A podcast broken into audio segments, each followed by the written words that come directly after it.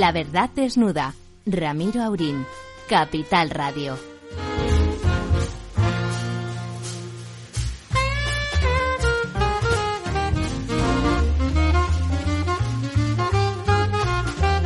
Muy buenas noches, amigas y amigos. Ya metidos en harina, no de invierno, pero sí de otoño, ¿no, don Ramón?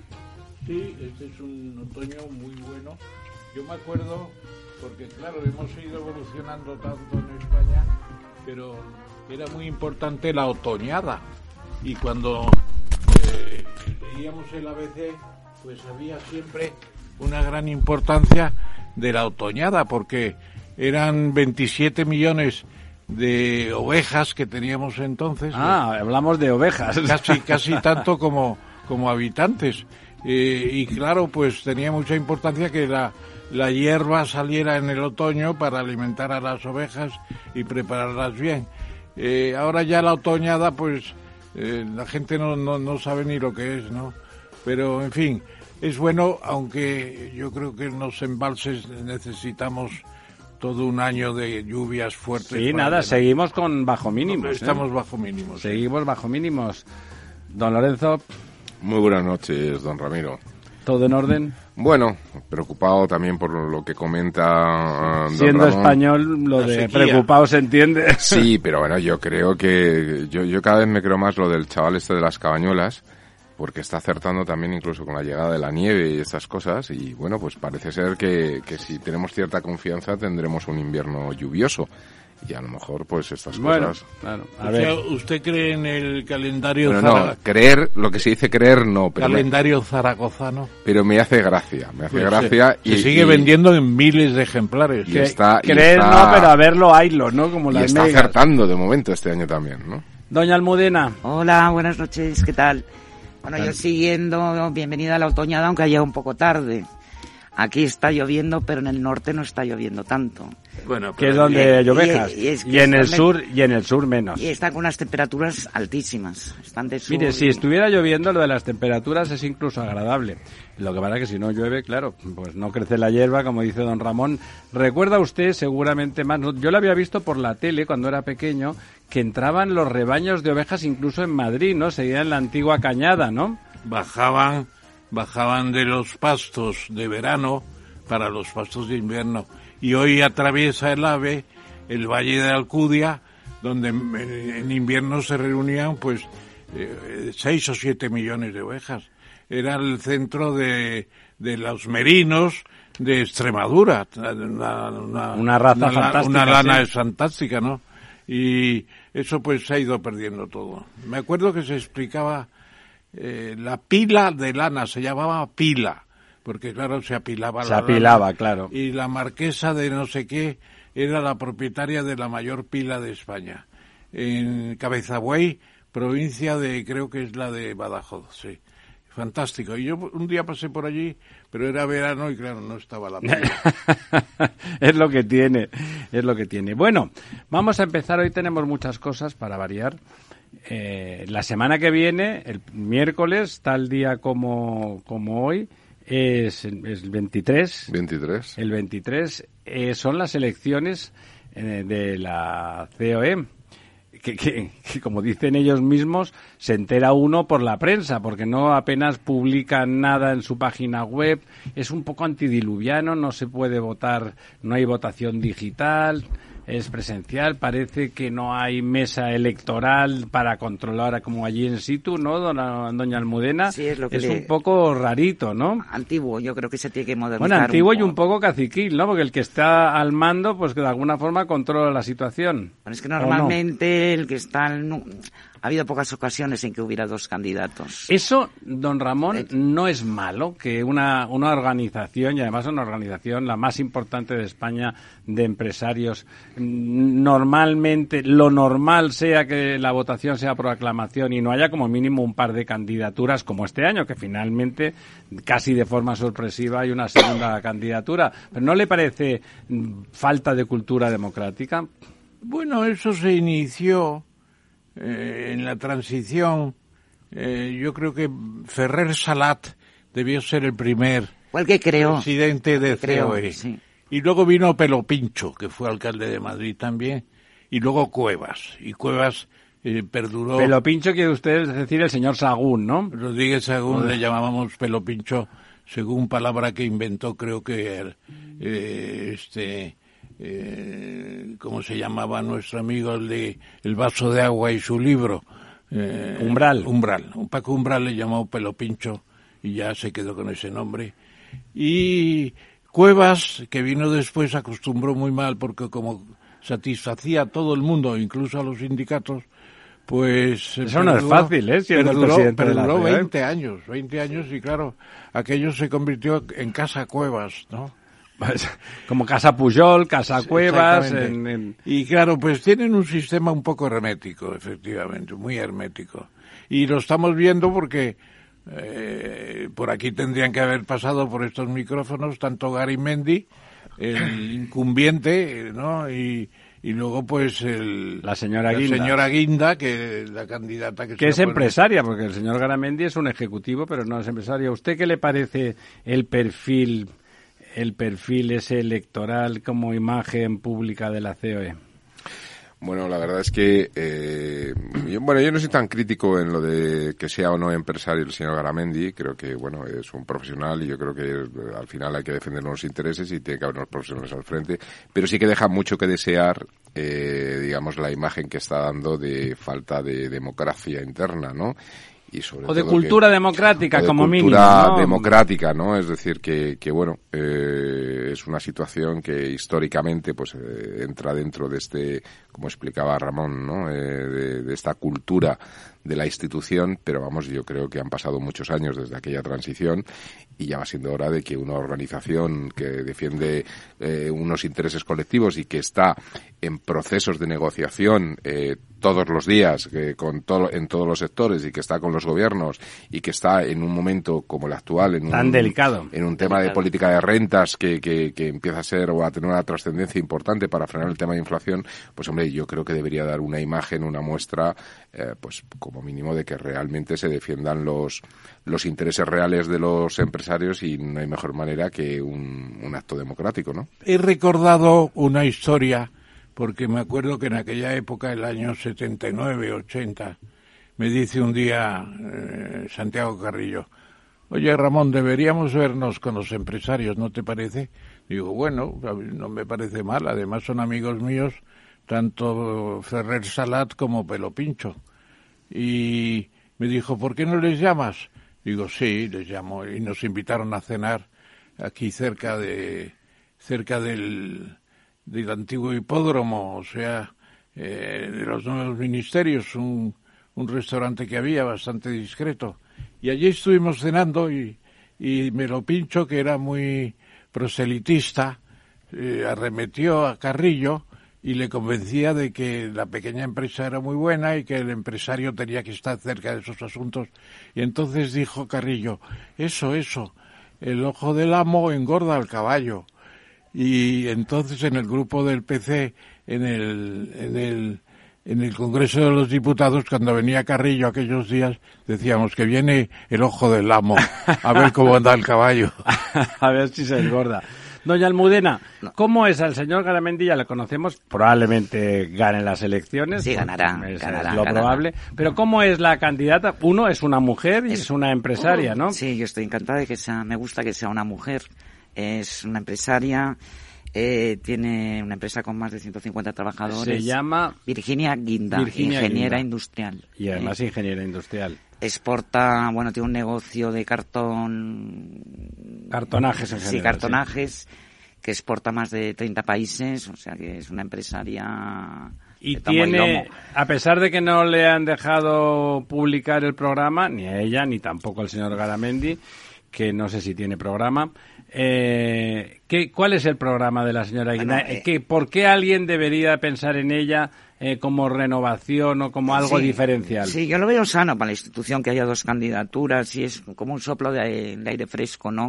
Bueno, una para que competencia. de- teóricamente la empresa se apoya en el sentido de la competencia, ¿no? Mm. Pues su, su- su organización también debería de creer en eso, claro. Ella lo que ha hecho, que lo primero que iba a hacer, era, quiere hacer es un plan estratégico, oyendo a todas las organizaciones, porque una de las cosas que, que achaca que es que hay poco, que no se hace caso a las sectoriales y a las territoriales.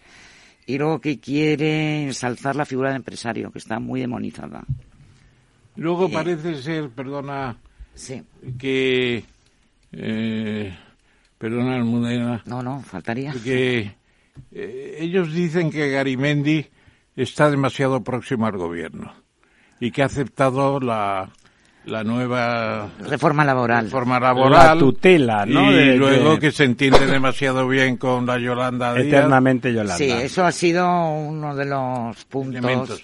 y de los elementos de que determinadas Ya lo dicho la señora territoriales sí, la- y lo dijo Sánchez Libre también. También es- Sánchez Libre que la apoya. Sánchez Libre, es que esta chica es vicepresidenta de Fumen del Trabajo.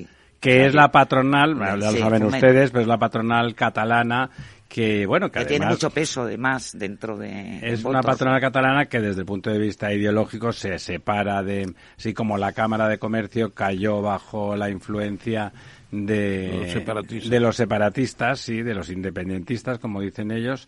Eh, pues bueno, el Fumen, digamos, es, es unionista. Fumen no tiene, entiende que la economía eh, va por otro, va por otro lado y las grandes empresas, en realidad, las empresas importantes están ahí. Lorenzo. No, a mí me gusta, me gustaría, eh, bueno, recalcar un tema que ha dicho Almudena, que es que está demonizada la figura del empresario, y es verdad. Y, y fíjate que hay una contradicción porque yo creo que en los últimos años se ha exalzado al revés la figura del emprendedor. Sí. Y parece como si el emprendedor Fueran distintas Sí, cosas. fuera ¿no? otra cosa del empresario, ¿no? Es algo así como que el emprendedor es, parecen esas fases eh, Greenfield, ¿no? De, de donde nace el proyecto, etcétera, más creativo quizá y tal, y después ya pues se convierte un señor, un señor con bigote, ojos, ojos Sí, con oscuros, puro y malvado, con ¿no? Puro, malo, tal, y estas, y esto es tremendo, ¿no? Porque esos son los emprendedores. Bueno, es ridículo, más que Es tremendo. ¿no? No, pero toda la ridículo, ¿no? razón, se ensalza la figura del emprendedor y, y, se el empresario se la y se figura del empresario, ¿no? Y Sí. bueno. Que Es no una quiere- cuestión de palabras, ¿no? O sea, emprendedor suena más de izquierdas y, eh, y empresario suena Además, más de... Emprendedor. a guay, ¿no? Eh, A Yo cool. creo que sí. emprendedor se asocia, es una palabra intermedia con innovador también. Sí, Es sí. decir, emprendedor puede ser deportivo para temas de investigación, para temas de exploración.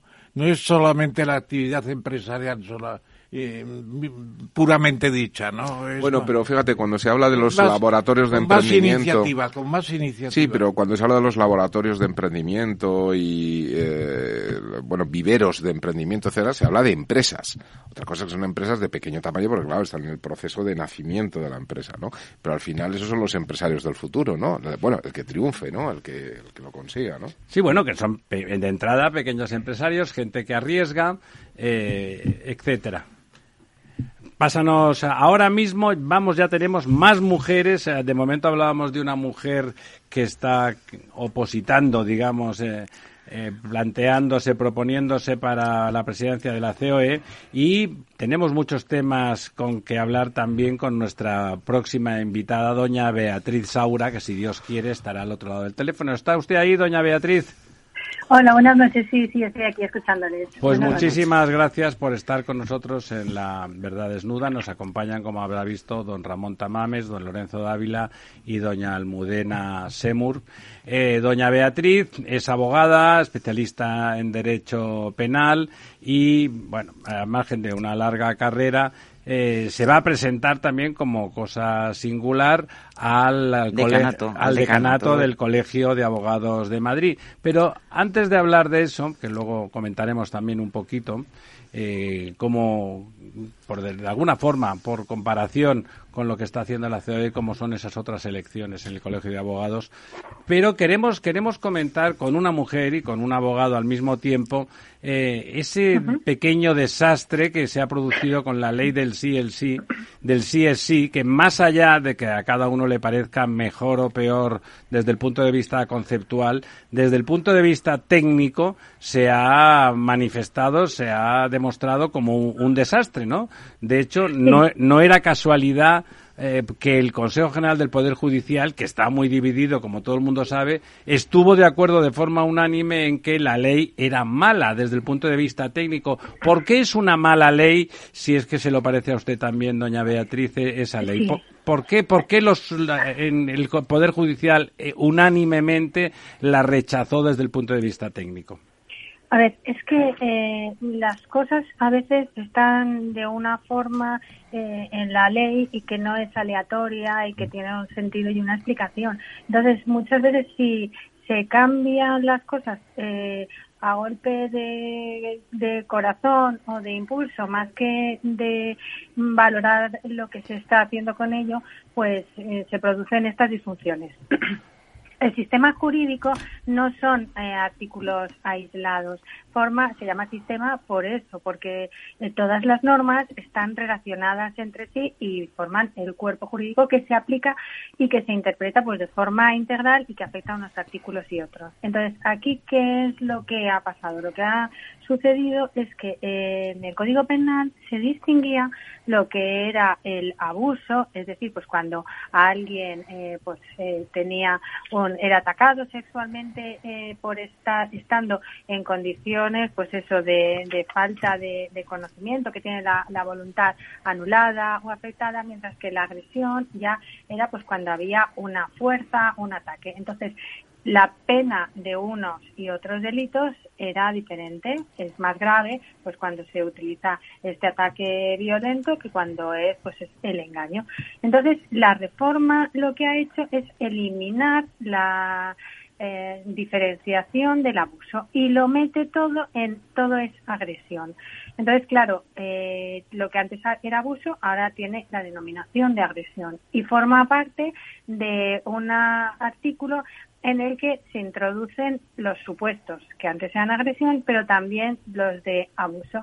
Entonces, ¿qué es lo que pasa? Que han eh, modificado también las penas de unos y otros delitos. Y al modificar esas penas, ha habido algunos supuestos en los que la pena que ahora resulta es inferior a la que inicialmente eh, o anteriormente la legislación anterior estaba prevista. Por eso están saliendo ahora estas noticias. Y eso, doña Beatriz, técnicamente estaba tan claro, porque si, insisto, porque la unanimidad del Poder Judicial eh, no es habitual. Usted como abogada, leyendo el nuevo redactado de la ley, le parecía claro y, entendible que algunos delitos que antes tenían una, una tipificación y una pena iban a quedar rebajados? Claro, porque se coteja la redacción del artículo anterior y la redacción de nuevo en relación con los hechos. Es decir, ahora lo metemos dentro de la parte que es agresión, pero al final lo que el hecho que se está regulando pues viene a ser similar. Entonces lo que hay que hacer es cotejar. Por ejemplo, si vemos en el tema de los menores, está hablando en tema de agresión a menores, antes el Código Penal establecía una pena de 8 a 12 años. Ahora eh, esto se regula, en vez de en el 183, pues dentro del 181 que acumula todo. Entonces, ahora la pena es de 6 a 12. ¿Por qué se están revisando esas condenas? Porque hay un artículo que es el 2.2 del Código Penal que dice que cuando es beneficioso para el reo una reforma se le ha de aplicar. Entonces, eh, eh, las personas que estaban condenadas, eh, pues por un mínimo, por ejemplo, de ocho años conforme a la ley anterior, pues ahora se les reduciría, se les aplicaría la mínima actual. Como la mínima actual es más baja, pues eh, quien estaba condenado al mínimo anterior de ocho, pues ahora ya se entiende que esa pena sería de seis, porque la norma cuando se reforma, la aplicación retroactiva en materia penal siempre es lo más beneficioso para el reo y obviamente para el reo lo más beneficioso claro, es salir de la, la pena mínima. Don Ramón. Yo, Beatriz, a mí me parece que lo que ha habido es la idea de que como va a haber más vigilancia, si hay un previo sí o no lo hay, por eso el nombre ¿Y ¿Cómo se vigila eso, don El nombre de la ley, que iba a haber mucha más, digamos, eh, castigo de los abusivos usos y de la práctica de estas, eh, digamos, eh, facetas abusivas, digamos. Y por lo tanto, pues como va a haber mucho más, no tiene que haber tanta gravedad individualizada. Esa es una cosa. Y claro, pues... Pero en la eh, práctica no ha sido así. En la práctica sí, parece ser que ha habido mucha reclamación, porque claro, en la retroactividad, cuando la nueva norma es más favorable al reo, pues naturalmente se aplica. Cuando no es favorable, no se aplica. Entonces, digamos que eh, ahora se está aplicando quizá con mucho interés porque claro debe haber bastante gente en prisión claro, al que está en la cárcel pues protesta entonces Irene Montero la ministra de, de igualdad pues ha salido con que esa derivación masiva de nuevos pleitos a propósito de la retroactividad está practicada por los jueces machistas. Cuando el problema es que ella no es jurista, claro. Bueno, no es jurista y además no se puede permitir el lujo de insultar, de insultar a, a un cuerpo donde la mayoría hay más mujeres que hombres. Y además eso, Ha provocado esta tarde un comunicado del Consejo del Poder ya ha Judicial. habido una, una protesta. Es, es, sí, expresando la repulsa a los comentarios de doña no, Irene es que no, son justos es que no, son justos justos. esos comentarios porque no porque la jurisprudencia es la que primera y el Tribunal Supremo tanto en laboral como en penal está hablando de juzgar con perspectiva de género incluye este elemento en pues eso en sus resoluciones hay una hay un trabajo un artículo que han escrito recientemente los magistrados del Tribunal Supremo uno es Vicente Magro que ya ha hecho alguna sentencia recogiendo específicamente este concepto de la perspectiva de género que con Julián Sánchez Melgar, que es otro magistrado también del Tribunal Supremo, han hecho un artículo diciendo que a lo mejor lo que habría que hacer es regular específicamente eh, los, las agresiones sexuales cuando se hacen en grupo y hacerlo como un delito específico. Específico, Entonces yo claro. creo que para este tipo de cuestiones, perdón, lo que deberíamos es atender a los expertos. Es decir, si yo pues, me gustaría, o no sé, que los políticos dijeran, mira, vamos a, eh, nuestra finalidad es que haya más prisión por este delito, que se contemplen estos otros delitos y que el resultado sea este y que luego dejen a los técnicos. Claro. Porque ese es el problema, que las ideas eh, políticas están muy bien, pero a veces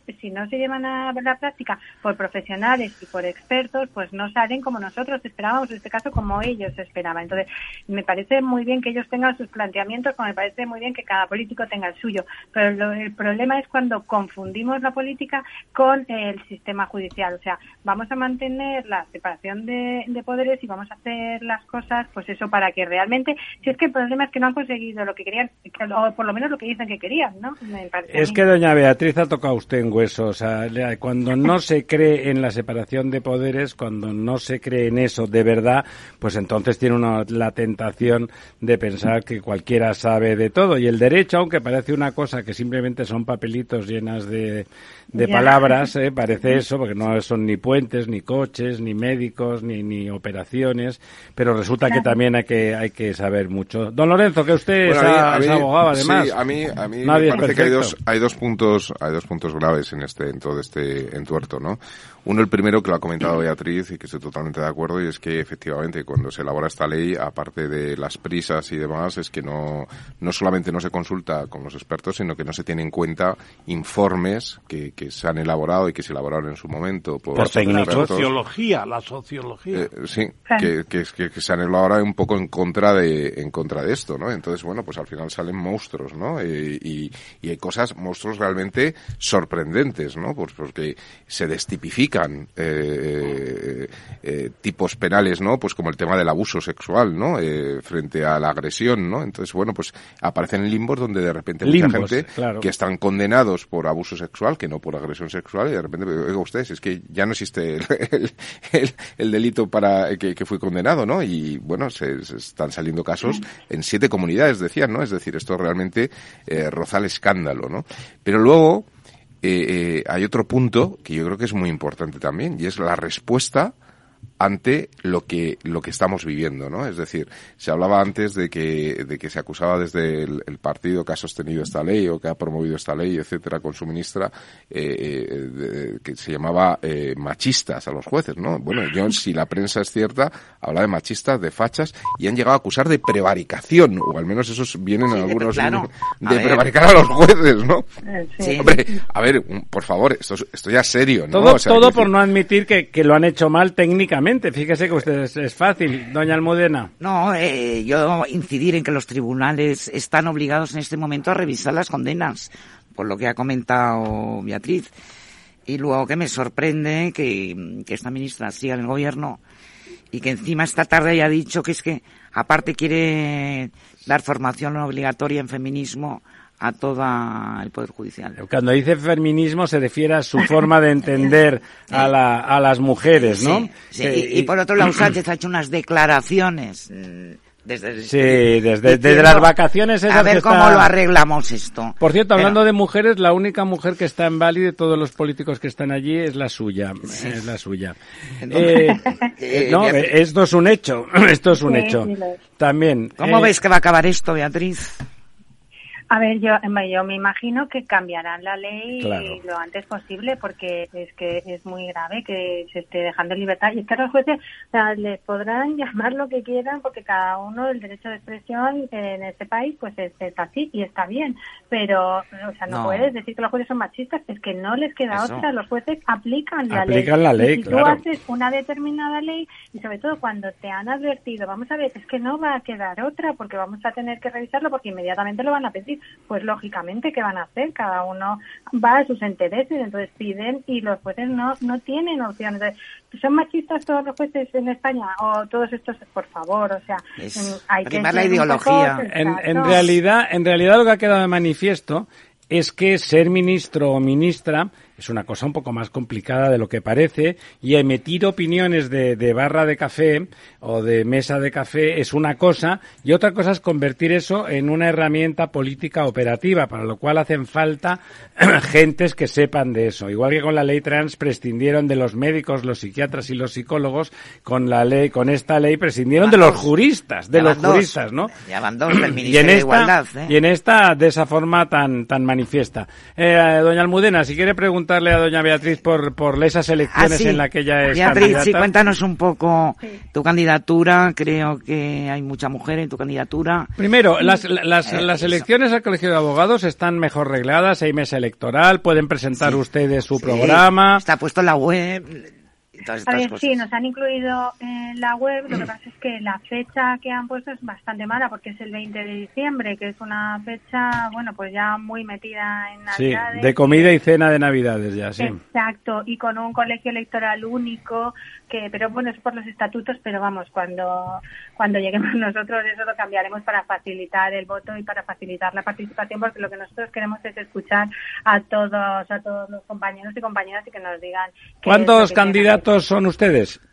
Ahora mismo somos siete candidaturas, tres que salen de la junta que había actualmente y luego pues somos otras que, que somos que venimos de fuera, de, de fuera del colegio. Entonces Y- la mía es la única que tiene mayoría de mujeres y, y, o sea somos ocho o seis, pero pero realmente y encabezada por una mujer, pero pero realmente es por la valía de las personas que forman Bueno, parte y ocho o seis es casi paritario. Oye, Beatriz, ¿y cuántos colegiales sois ahora? ¿Cuántos colegiales? 77.000. ¿Cuántos? No, 77.000. Lo ¡Qué barbaridad! Vota un 8%. Por eso Solo en Madrid, ¿no? Solo en Madrid en la- en 77.000 la abogados. Comunidad. somos 77.000. Pero hay un pequeño, una pequeña trampa estadística, creo, y lo sé porque el que estableció el servicio médico del Colegio de Abogados, que es muy bueno, fue mi tío Fermín, doctor en medicina y cirugía.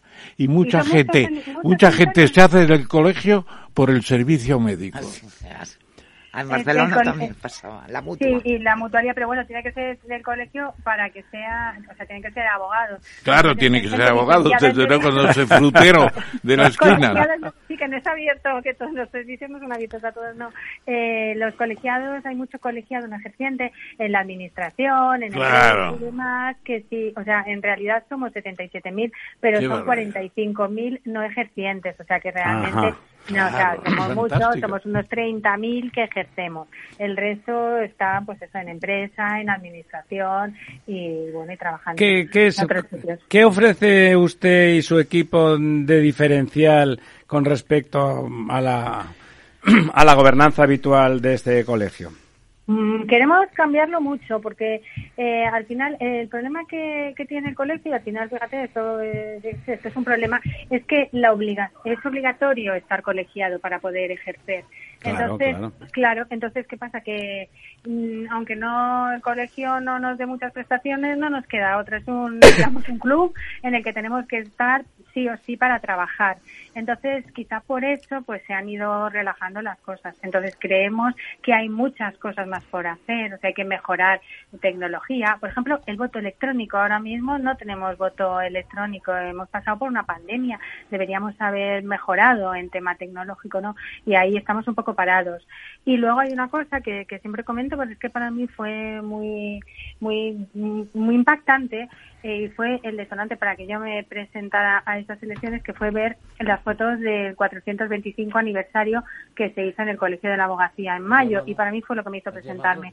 Eh, se iban a presentar tres candidatos que ya sabíamos que salen de la Junta actual, y vi las fotos, eran todo mesas en las que solo había abogados, solo había señores. En la abogacía madrileña somos 52 mujeres, 48% hombres. Entonces, esas mesas al final de personas de la Junta con sus amigos, todos señores y ninguna señora, a mí me pareció que era una ofensa para toda la abogacía en general, ¿eh? no para las mujeres. Para, porque los bueno, es, es un, anacro, un anacronismo y una, y una evidente falta de representatividad real. Eh, Beatriz, eh, oye, ¿cuándo, ¿cuándo son esas elecciones? El 20 de diciembre. Y ah, el 20, el 20, es verdad que lo has dicho por favor, ejercientes y no ejercientes, que vayan a votar. con preferencia que me voten a mí, que, por favor vayan a votar y que participen, porque para que realmente quien represente a, la abogacía madrileña sea alguien de verdad representativo y, no votado, pues eso, por, por un menos de un 8%, que es lo que al final eh, acude a la mesa electoral, ¿no? Y parece que, que debemos eh, participar un poco más en el sentido votar, que votar siempre es un ejercicio mm, de responsabilidad. De responsabilidad, de libertad y de democracia, y valga la redundancia. Muchas gracias, doña Beatriz. Muchas gracias a ustedes. Buenas noches. Adiós. buenas noches. Buenas noches. Esto te estás perdiendo si no escuchas a Rocío Arbiza en Mercado Abierto. Albert Triola, consejero delegado de Oracle. Yo suelo decir que la digitalización es el plan de pensiones de las compañías y las empresas, con lo cual eso va a llevar a que las compañías van a comprar más software. Mercado Abierto con Rocío Arbiza.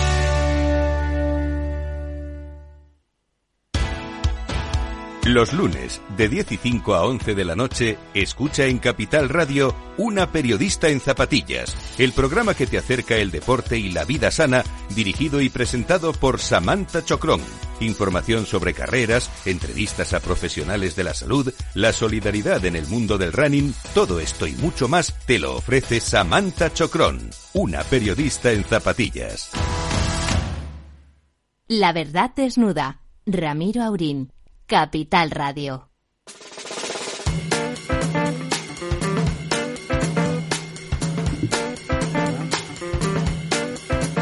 Aquí estamos de vuelta. Hoy empezamos con mujeres importantes y nuestra próxima invitada pues es también una, una mujer, una mujer importante, recomendada por nuestro embajador, don Servando de la Torre.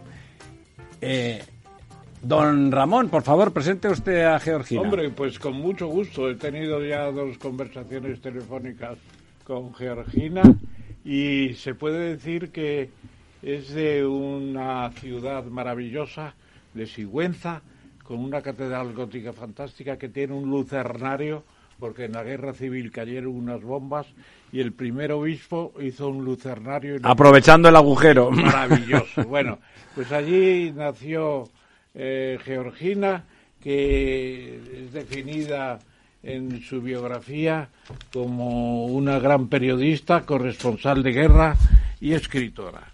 Además tiene un conocimiento de China muy inicial en su vida. En 1979 hizo el máster de la Universidad de Pekín un máster sobre China y luego eh, ha ido trabajando, bueno, habló de la guerra del opio a la liberación, el siglo de la ignominia, podríamos decir. Entonces, eh, ha estado en todas partes, ha estado en Vietnam en el 80, ha estado en la agencia F con China varios años también en los 80, ha sido durante mucho tiempo editora de Asia para el periódico El País, ha hecho entrevistas a personajes considerados muy peligrosos en su, momento como Arafat, Rabin, el pakistaní Bhutto, y ahora está de asesora de muchas entidades, sobre todo de la Universidad Nebrija y de la revista Política Exterior, que es como nuestro, yo digo que es como nuestro Foreign Affairs, es una buena revista.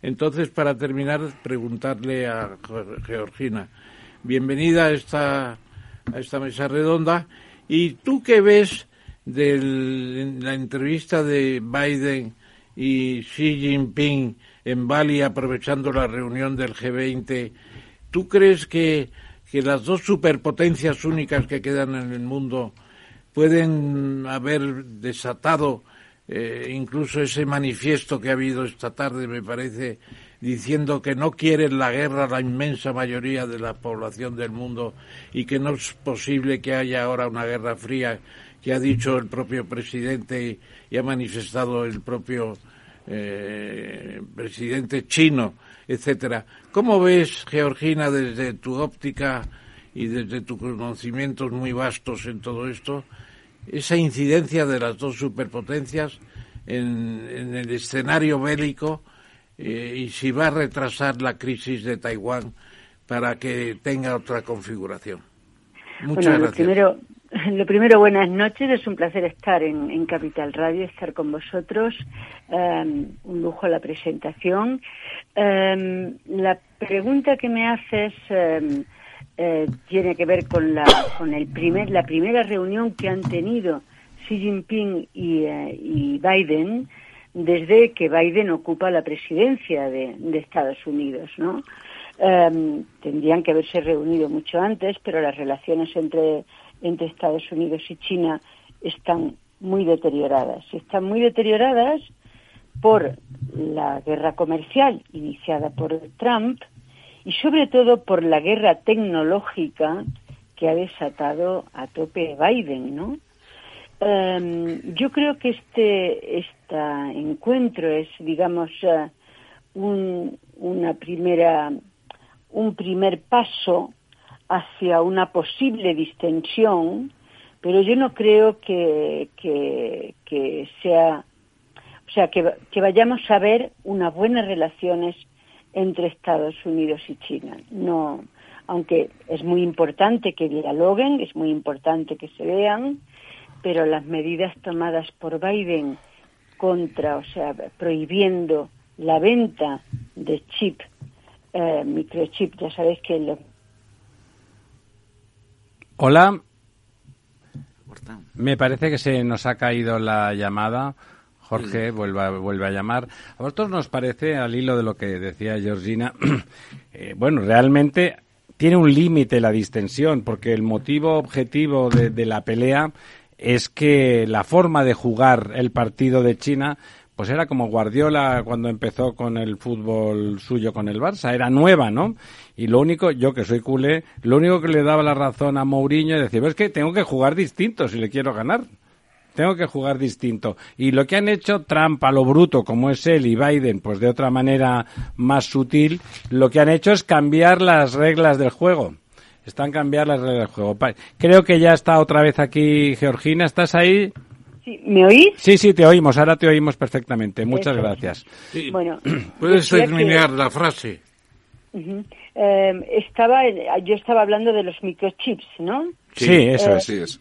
Entonces, pues em, el, el, haber prohibido no solo la venta de microchips em, fabricados que en realidad no se fabrican en Estados Unidos, la mayoría se fabrican o en Corea del Sur o en, Taiwán. Y en Taiwán, eso es, sí. Lo, lo, malo es que no solo es, son los que ya están fabricados, sino las herramientas, el diseño, todo está absolutamente prohibido. Las herramientas para construir nuevos eh, eh, microchips, eh, la, la principal fábrica de ese tipo de herramientas está en Holanda. Holanda tampoco va a poder vender porque si tienen un mínimo de tecnología norteamericana ya no se pueden vender. Luego, por lo tanto, yo creo que mm, es muy difícil que eh, los dos países eh, se lleguen a un acuerdo. Para Estados Unidos, de momento, lo más importante es mantener su hegemonía mundial y China quiere seguir avanzando y que no la frenen y siente que Estados Unidos, todas las alianzas que está haciendo, tanto militares como económicas, en el entorno de China, son para frenar a China. Bueno, y sin duda es así. Don Servando.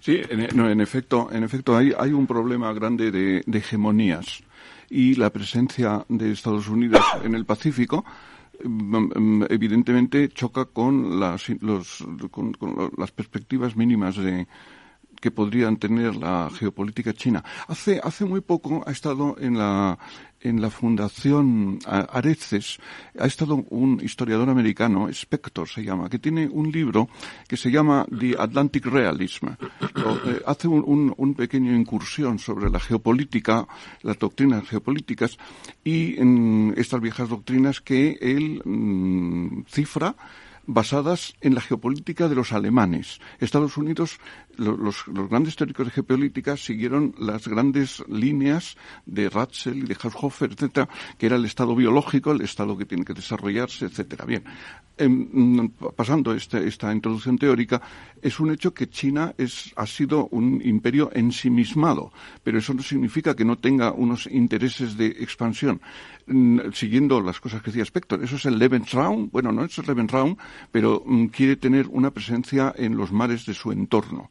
Antes no lo ha tenido. Siente a los occidentales como unos conquistadores y unos intervinientes en su proceso cultural, que ha, impedido el desarrollo de su cultura o la ha dinamitado.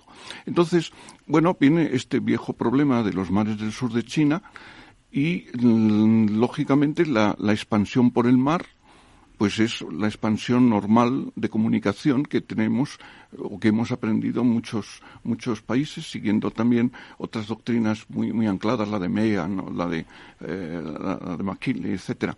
Entonces ahí hay, un choque hay un choque y es difícil de, ver cómo se puede solucionar porque ambos los dos eh, tratan el uno China pues de tener su mar y, a través de una serie de puestos de, islas artificiales, de atolones, y los otros de navegar por esos mares como si fuesen mares libres. Por ejemplo, los alemanes han intentado con una fragata, eh, tenían un plan con una fragata uh, Baden, haber hecho un, un paseo por, por, el mar, pero luego se retuvieron porque dijeron no querían tener incidentes. También Francia ha tratado de diseñar una política de presencia mínima en el, en el mar. También se han mm, detenido. Los americanos sí están ahí, con unas fuerzas inmensas y eso pues es inevitable, produce malestar en unos y en otros. ¿Ibas a comentar algo, Georgina, que te Sí, decía que efectivamente, o sea, que ese es uno de los grandes eh, de los grandes puntos de fricción entre Estados Unidos y China.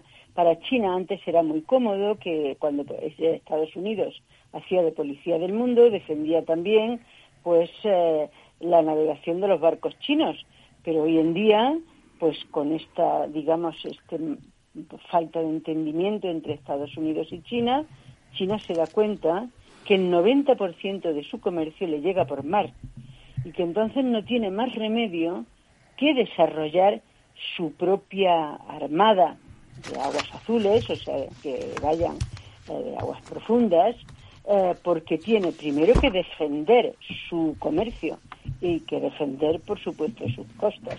Porque lo que está claro es que la vieja teoría de que, eh, que tenían hasta, hasta prácticamente hasta el año 2000, China ha pensado siempre, que por eso construyó la Gran Muralla hace eh, 2000 años, que, la, que las, invasiones le iban a venir por tierra, pero ya está claro, y ya lo sufrió precisamente en el famoso siglo de la humillación, con, con los británicos entrando eh, por, por Cantón, la primera guerra del opio, Em, que eh, el problema mayor lo tiene en el mar. Y no solo en, los mares, o sea, no solo en el mar del sur de China, donde China reclama el 80% de esas aguas y se enfrenta pues con, con Vietnam, con, Filipinas. Malasia, con Filipinas, con, con Brunei incluso con, con, Indonesia, que, que reclaman soberanía legítima también. Claro, que reclaman también soberanía, ¿no? Entonces, aparte de eso, el gran problema que China tiene está en el Mar del Este, que es donde está Taiwán, ¿no? Y ahí está el mayor enfrentamiento yo creo que el grave enfrentamiento que puedan tener Estados Unidos y China, más que por el mar del sur de China, va a ser por Taiwán. Don Lorenzo. Sí, bueno, yo iba a comentar precisamente eso, porque antes Georgina había comentado un poco desde la crisis o la, el conflicto comercial que surgió con la administración Trump y ahora el tema de los eh, microchips con, con la administración Biden, ¿no? Pero efectivamente antes de los microchips eh, estaba el problema de la señora Nancy Pelosi eh, visitando, como presidenta del Congreso de los Estados Unidos, visitando la isla de Taiwán, que yo creo que es el gran problema, ¿no? Eh, Taiwán tiene lo que no tiene China, que son, aunque China produce microchips, pero no tiene el, volumen o la capacidad. Eh, la tecnología. Ni la tecnología que, que, que, requiere el crecimiento que necesita un país que todavía tiene que absorber prácticamente a mil millones a un sistema de vida más occidentalizado o, al menos con mayores niveles de, de, de consumo, etcétera, ¿no? Entonces yo creo que el gran problema efectivamente es Taiwán.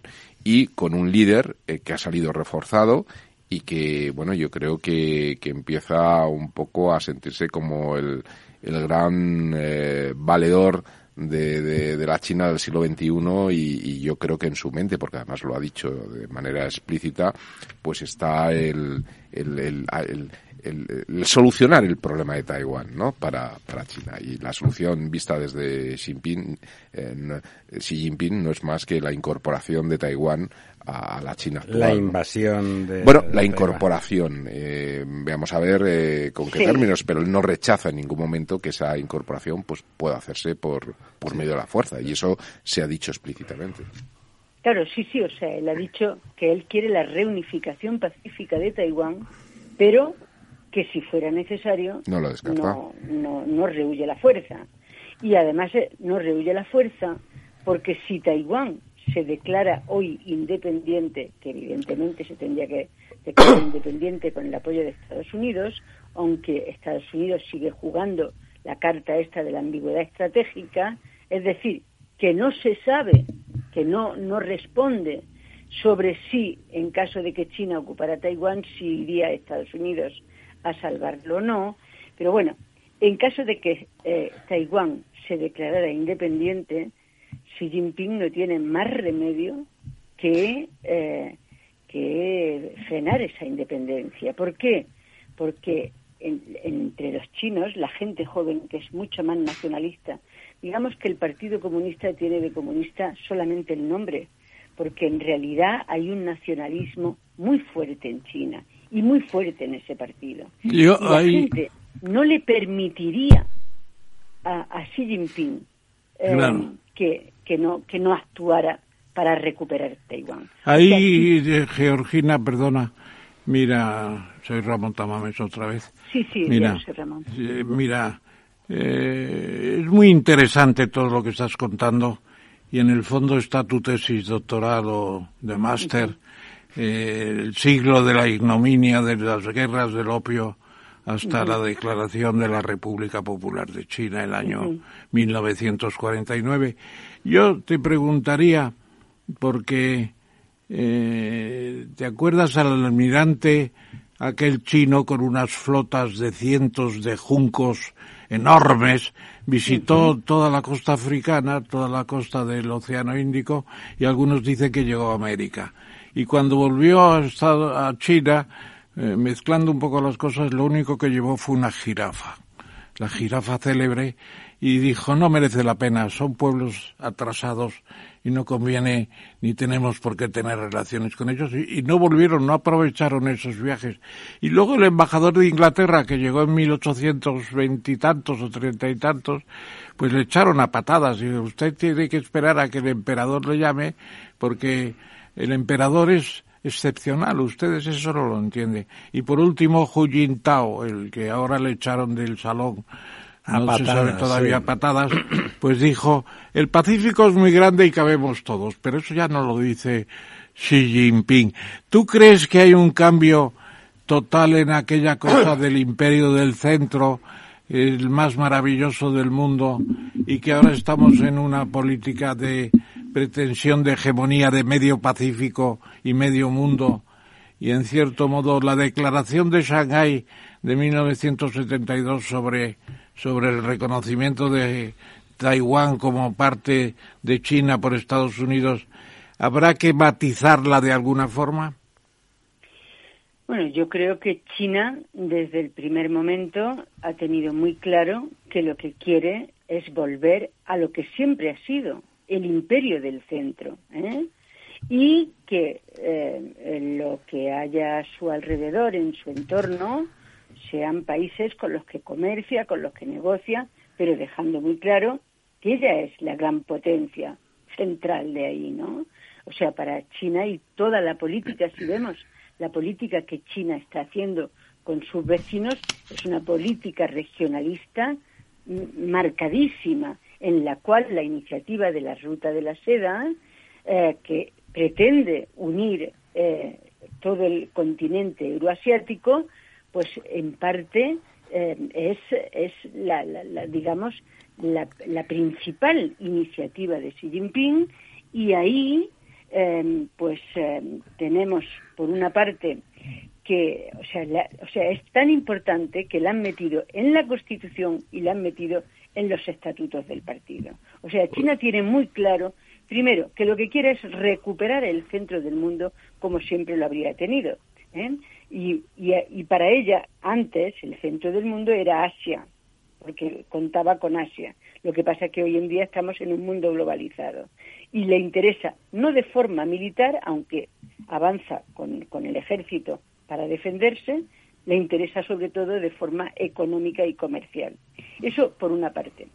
Y por otra parte, Mao Zedong, el día que fundó la República, el, 1 de octubre de 1949, como bien has dicho, habló de la integridad territorial, de la unión de la patria. Y si a Mao se le sigue respetando todavía, ¿eh? después de las barbaridades que ha hecho a lo largo de, su tiempo, ¿eh? con el gran salto adelante, con la gran revolución cultural y tal, si se le sigue respetando, es precisamente porque echó a las potencias extranjeras que estaban ocupando China. ¿eh? Pero esa ocupación, ¿eh? o sea, esa reunificación de la patria no se completará hasta que no tengan Taiwán. Es que para los chinos es fundamental la recuperación de Taiwán, porque lo llevan escrito en, vamos, en el ADN. Y entonces ese es el problema. El problema es que eh, los que estén en Taiwán puedan llegar en un momento determinado a pensar que ellos pueden, yo creo que no lo harán porque al fin y al cabo son chinos, ¿eh? y entonces, y son pragmáticos. Y China es un país que tiene muy claro que una guerra, o sea, una victoria después de una guerra, como decía Sun Tzu, nunca es una victoria. ¿Por qué? Porque recorre, recuperas un país destrozado. Si China ahora va y invade Taiwán, ¿Qué recupera? Pues un montón de muertos, un país destrozado. Eso no interesa, miremos lo que está pasando en Ucrania. Entonces, China quiere recuperarlo de forma pacífica, pero los otros tienen que entender que, tienen que llegar a una especie de entente cordial con, los chinos para evitar. Georgina, acabas de, de comentar justamente el tema de Ucrania, que eh, por supuesto no eh, que demostrando la distancia entre Sun Tzu y Putin, que no solamente no es que vaya tenga interés en conquistar un país que le sirva para algo, sino que básicamente parece que lo que más le importaba demostrar su capacidad de destrucción. ¿Te parece que si bien por un lado la reunión de Biden y Xi Jinping como los problemas de fondo son económicos y son de mucho más profundidad de campo, bueno, digamos que ese entendimiento tiene un límite, se pueden limar aristas, pero la cuestión de fondo sigue viva. ¿Te parece que en cambio podría significar o le podría ser útil a China eh, jugar un papel más activo en, a favor de la paz y de moderar a, Putin y de intentar llegar a algún tipo de acuerdo y ofrecer delante de Occidente una cara no solamente más amable, sino más constructiva, más proactiva en relación a, la política global, además de mirarse el ombligo? Yo creo que, que Xi Jinping em, tal vez está jugando ese papel eh, por detrás, pero Xi Jinping no, no se va a quemar. diciendo yo voy a jugar de intermediario aquí, voy a ver si consigo que, que se llegue a un alto en fuego. Eso China de ninguna de las maneras lo va a hacer. Primero, ¿por qué? Porque, porque China está absolutamente en contra de la injerencia en los asuntos internos de otro país. China ha repetido por activa y por pasiva que, eh, que Ucrania es como otro país, que no hay excepciones y que, la, y que la política de China es la integridad territorial. Luego, en ese sentido, está en contra de esta guerra. Lo que pasa que es que China comprende que está en un mundo muy caótico, muy violento, y que Estados Unidos está haciendo una serie de alianzas en su entorno, todas, de, todas ellas contra China, como por ejemplo la alianza del AUKUS, que es eh, Reino Unido, Australia y Estados Unidos, que es, digamos, la OTAN del Pacífico, ¿eh? y que eh, le interesa, a China le interesa, por supuesto, tener las espaldas cubiertas con Rusia, porque China no sabe, como ya digo, si pasado mañana em, em, Taiwán va a declarar la independencia. Si Taiwán declara la independencia, China tiene un marrón ahí y no tiene más remedio que, eh, porque, porque es así, que, ir a, un conflicto armado para recuperar Taiwán. ¿eh? Y en ese conflicto armado, el, que está eh, llevando ese conflicto, evidentemente, es Estados Unidos. Entonces, ¿cómo se limitaría la guerra al Pacífico y tal? Pues todo esto es muy difícil pensarlo. Pero China está convencida de que Estados Unidos está jugando con Taiwán de la misma forma que ha jugado con Ucrania. Es decir, pues poniéndole el capote a Putin y Putin, pues como es un pedazo de animal, pues eh, ha entrado en Ucrania. Don Servando, ¿usted también cree que, que ha entrado al capote o que él era el torito Putin iba por libre? Bueno, estamos en China, ¿no? O sea, eh, vamos a ver. Es que eh, precisamente Biden con la vicepresidenta Harris han establecido ya una estrategia para el Pacífico. Esa estrategia está enunciada en la cumbre de Asia Oriental de octubre del 2021. Biden ahora ha sido un poco confuso en unas declaraciones que ha hecho para adelante y para atrás sobre si en la, en la doble política que sigue Estados Unidos con el caso Taiwán, que es no reconocerlo como independiente, pero sin embargo tener un acuerdo militar con el cual le proveen de defensa y, sin embargo romper las relaciones diplomáticas. Entonces, en esa, esa política que es la tradicional, Biden ha hecho unas declaraciones ambiguas sobre si estaría Estados Unidos dispuesto a defender el caso de Taiwán o no defenderlo, enviando o no em, soldados. Bueno, esto es un problema de política americana porque estaban al lado las elecciones midterm. Pero lo cierto es que sí está publicado una, una estrategia. Y esa estrategia de la administración Biden dice que lo que quiere es la, la, el área mm, indopacífica, quiere que sea libre y abierta es decir, que tiene que plegarse, entre otras cosas, a los compromisos del derecho internacional. Es decir, que no puede ser, no puede China eh, eh, em, atribuirse derecho, eh, obstáculos al paso inocente o no de barcos en áreas en que concibe como mar propio y que, mm, por otra parte, han sido arbitradas previamente. Y dice también que eh, va, dice Estados Unidos, que va a, profundizar los tratados regionales a los que Georgina Higuera se refiere, que son el AUKUS y el QUAD y que entonces fortalecerá el Quad y que le, que le concederá todo tipo de, ayudas y que contribuirá a construir una mm, resilience, una mm, capacidad de, de resistencia en las islas del Pacífico. Y dice la estrategia que se propone un área próspera entonces esa tarea próspera pues está en base a mm, gobernar las economías digitales y promover un libre comercio dentro de unas áreas que no son exactamente las chinas. Y dice la estrategia que tiene que ser segura. Y entonces, para ser segura, dice que continuará manteniendo el deterrence, la disuasión, y que eh, contribuirá a la República de Corea del Sur a apoyarla contra la de Corea del Norte y a los aliados japoneses. Es decir, hay toda una serie de posición asertiva por parte de Estados Unidos que inevitablemente choca con China. Entonces, mm, bueno, yo creo que el asunto de Crimea es lateral. Yo creo, yo creo que el asunto de la, Crimea está dentro de, lo que es el juego geopolítico de mm, los poderes que, que, quieren tener unos buffer states y eso es diferente. Y el, el caso de, de Crimea viene de una, como dijo el Papa Francisco, es algo no evitado o provocado. Es decir, son esas, es un juego entre poderes. Pero el juego de China es diferente. El juego de China es que la respeten y que no se y que y, China yo creo que está reclamando un Lebensraum y por qué se concede en Lebensraum a nadie pues ahí está el, choque no tú no crees eh, y le pregunto también a Georgina le pregunto esa declaración de Estados Unidos esa estrategia de 2021 sobre el Pacífico no viene demasiado tarde la esfera de prosperidad casi no es la del general Toyo en 1941, eh, tiene una similitud horripilante.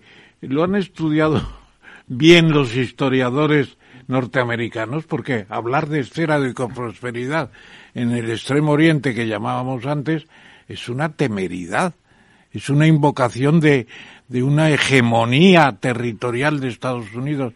¿Qué te parece, Georgina? ¿Llega tarde esa declaración? Mm, bueno, es que Estados Unidos ha, utilizado, o sea, esa zona eh, tenía un poder absolutamente hegemónico. Pensemos que a partir del, del año 91, cuando desaparece la Unión Soviética, por primera vez en la historia hay un país que domina todo el globo, tiene un poder global. Había antes grandes imperios, hubo grandes imperios, el español, el británico, tal, pero nunca hubo uno global. Y este ha sido el de Estados Unidos. Entonces, claro que ellos tenían absoluta hegemonía en el Pacífico.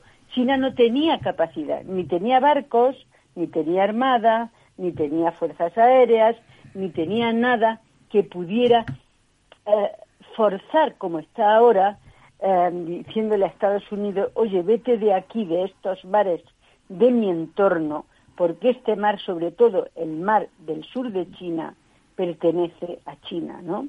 Entonces, Estados Unidos dice, bueno, yo aquí he estado toda la vida, he estado con mis barcos y tal, con la libre navegación y tal, y yo quiero mantener esta libre navegación, porque este mar es mío, ¿eh? porque yo, mm, pues vamos, no es que no es, que sea mío, pero yo lo domino como domino otras aguas del Pacífico o del Atlántico. Y en esto estamos, eh, está China enfrentada con Estados Unidos.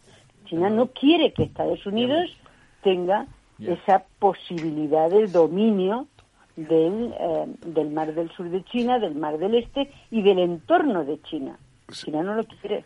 Sí, Georgina, y, y, precisamente hablando de esta hegemonía de los mares, que efectivamente Estados Unidos tiene la mayor flota de, de, la Tierra, ¿no? Eh, de, de, aguas profundas, 11 grupos de combate, que, cada grupo de combate es más que, que un ejército de, un país medio avanzado. Eh, una manera de romper esa hegemonía de los mares de Estados Unidos eh, era el proyecto de la nueva ruta de la seda.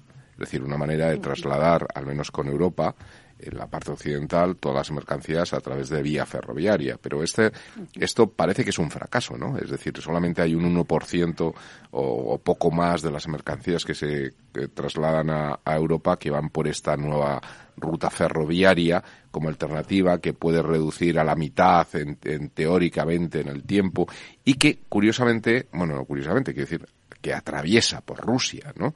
Y, la nueva situación de la guerra con Ucrania... Debería atravesar. O debería atravesar, pero bueno, a Kazajistán, Rusia, en Bielorrusia ya entra en Polonia, Alemania y el resto de Europa. Entonces, eh, bueno, esta situación de conflicto en Rusia, aunque todavía incierto cuál es el resultado, puede posicionar eh, a Rusia en una situación de paria del mundo y, de bloqueo que bloquee esa ruta de la seda o la proyección de esa ruta de la seda y mantenga la hegemonía de Estados Unidos en los mares eh, del Pacífico, ¿no? Sí, bueno, eh, la ruta de la seda tiene dos vertientes, o sea, tiene una vertiente que fue la que se anunció en, en Kazajstán precisamente con Nursultán Nazarbayev en 2013, que es la ruta, la antigua ruta de las caravanas, que iba desde el Imperio eh, romano, ¿eh? los romanos, los ciudadanos romanos eh, que podían, se compraban seda. Por eso a los chinos llamaban, no le llamaban chinos, en China le llamaban el país de los seres, de la gente. No, eso fue después. No, Catay fue después, Catay fue con Marco Polo. Pero los romanos a la seda le llamaban Sericum y a China, ese país desconocido que estaba habitado por esa gente que hacía la seda, era el país de los seres. Bueno, entonces, esa era la ruta de las caravanas que iba por toda Asia Central hasta la capital de, eh, de China, la antigua, o sea, ahora Xi'an, que era la antigua Chang'an.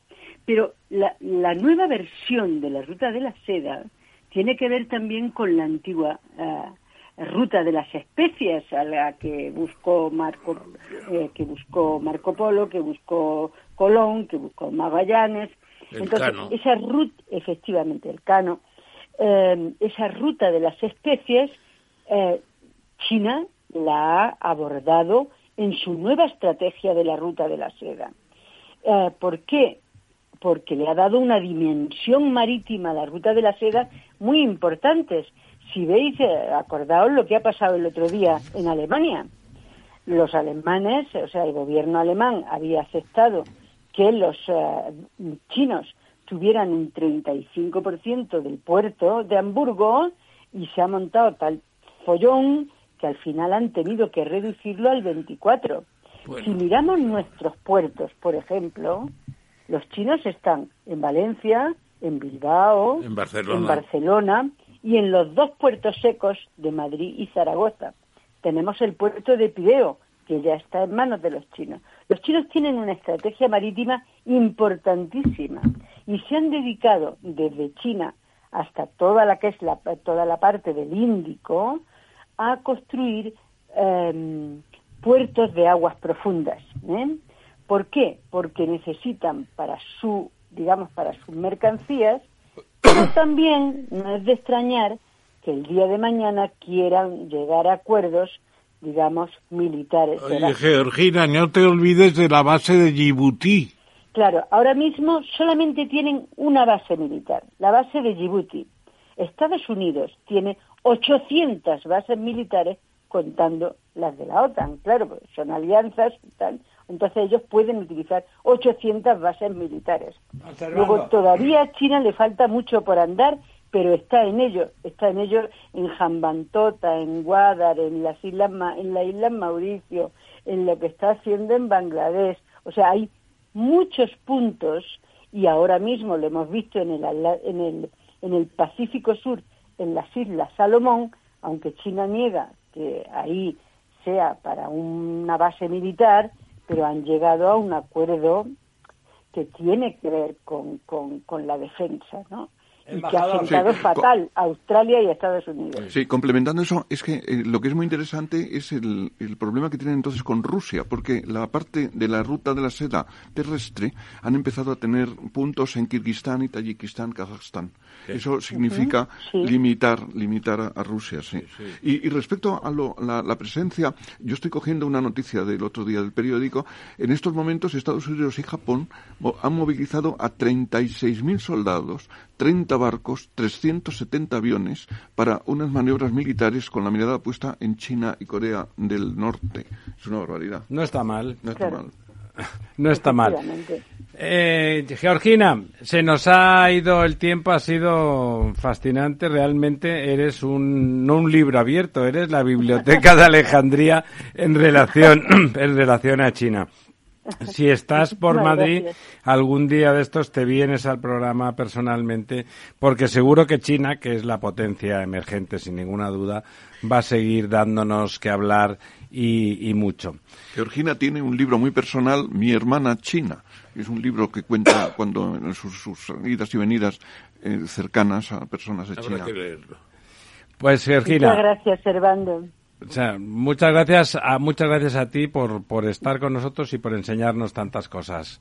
Gracias a todos vosotros. Buenas noches, Un placer. Georgina. Buenas noches. Un abrazo. Si te gusta el pádel, en Capital Radio tenemos tu espacio. Todos los martes, a partir de las diez y media de la noche, saltamos a la pista para contarte la actualidad del World Padel Tour, los torneos amateur, las novedades de las marcas y toda la actualidad relacionada con el segundo deporte más practicado de España. Esto es Padel, los martes a las diez y media de la noche en Capital Radio.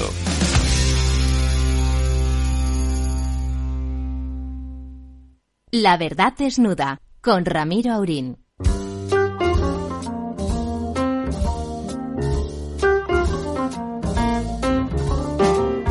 Ya estamos de vuelta, estamos de vuelta con un, bueno, ya con no, un viejo amigo, no, pero un amigo, un amigo que ya ha estado más veces con nosotros, una persona que ustedes conocen bien y que tiene pues muchos conocimientos. Don Manuel Toaria, muchas gracias por estar con nosotros, que ya sabemos que, que ha llegado ahí al teléfono a Matacaballo prácticamente.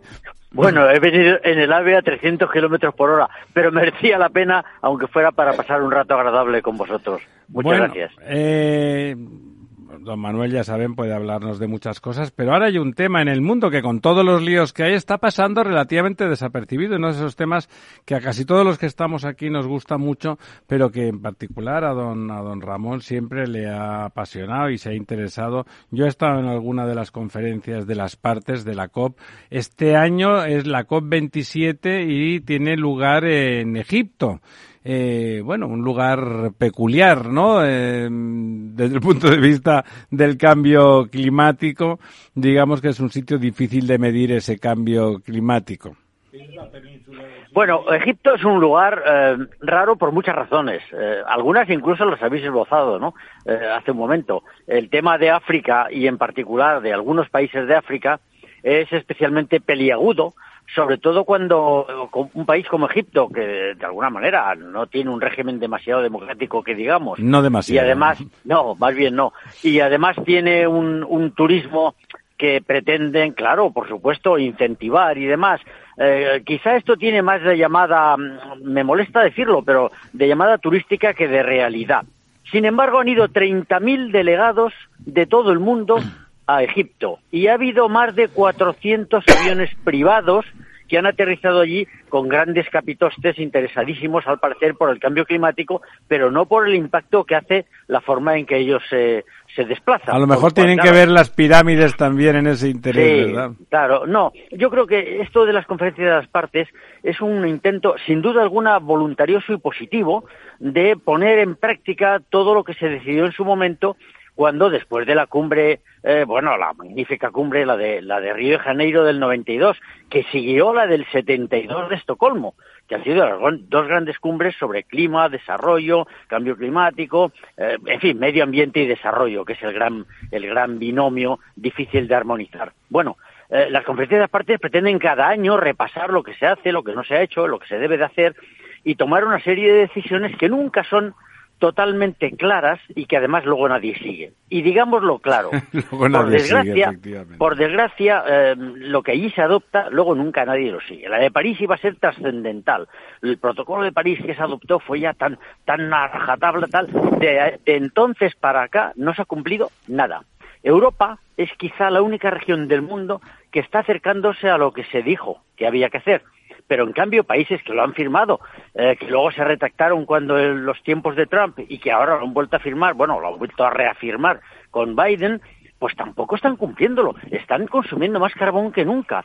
Y los que, los que no consumen carbón, como Australia, lo venden, pero lo venden a mansalva y son grandes productores a los países asiáticos.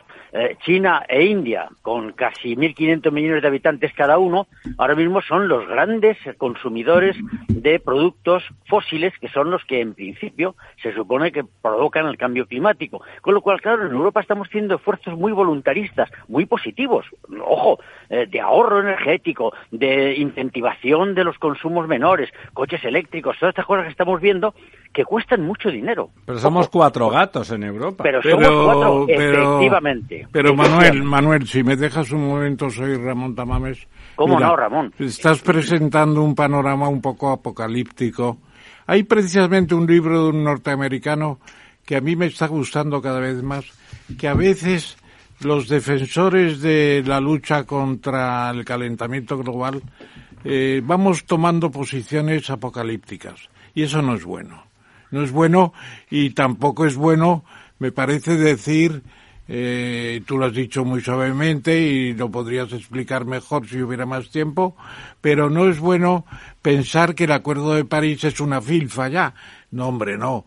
Estados Unidos tiene ya una estrategia muy seria de, de Don Ramón el optimista. Y luego tenemos también a China, que en renovables está desbancando a todo el mundo. O sea que lo del carbón es pasajero. Y en, y en, nuclear. En Pero pasajeros, Ramón, por una serie de circunstancias. Perdona que termine. Mira, yo estuve en la cumbre de Río 92, estuve con Ricardo Díaz Hordainer, que entonces era el presidente del Club de Roma, yo iba de segundo a bordo, y estuvimos allí y ayudamos al, a la convención marco de, del calentamiento global y que vino después lo de Kioto, que fracasó, pero el Acuerdo de París es muy bueno. Lo que pasa es que hay que luchar y están luchando. Tú lo has dicho, hay 30.000 personas, 400 aviones. Han ido allí. Había hoy, creo que una declaración final importante porque termina mañana la cumbre y tienen que presentar alguna cosa, prolongarán un poco los días. Eh, tendrías que dar un balance quizá dentro de un mes de claro, que se acordaba. Claro, claro. Y, no, solo, no solo lo que se acuerda, Ramón, que es muy importante, y además has hablado de Río, yo también te he citado Río, yo estuve en Río todo lo que duró. El, coincidimos, coincidimos Claro, hablamos allí y además estuve con Borrell y estuvimos mucha gente. Lo que pasa es que luego, a mí me entra la desesperanza, que es desesperanza, cuando veo que, por ejemplo, hay una guerra en Ucrania y de repente nos enteramos todos, bueno, algunos lo sabíamos, pero la mayor parte de la gente no tenía ni idea de que Alemania dependía en un 60% de su energía del eh, gas ruso. Y como ahora no tienen el gas ruso, de repente desesperadamente compran el gas al precio que sea y a quien se lo provea generalmente gas de fracking traído por barco desde Canadá y sobre todo desde Estados Unidos. Claro, de repente, pues vamos a ver, el gas no era CH4, o sea, metano, que al que más se produce CO2 y vapor de agua, que son los dos gases principales de efecto invernadero, entonces todavía hoy, en 2022, Alemania depende tanto de los combustibles fósiles y es uno de los países, digamos, líderes en Europa en cuanto a la lucha contra el cambio climático.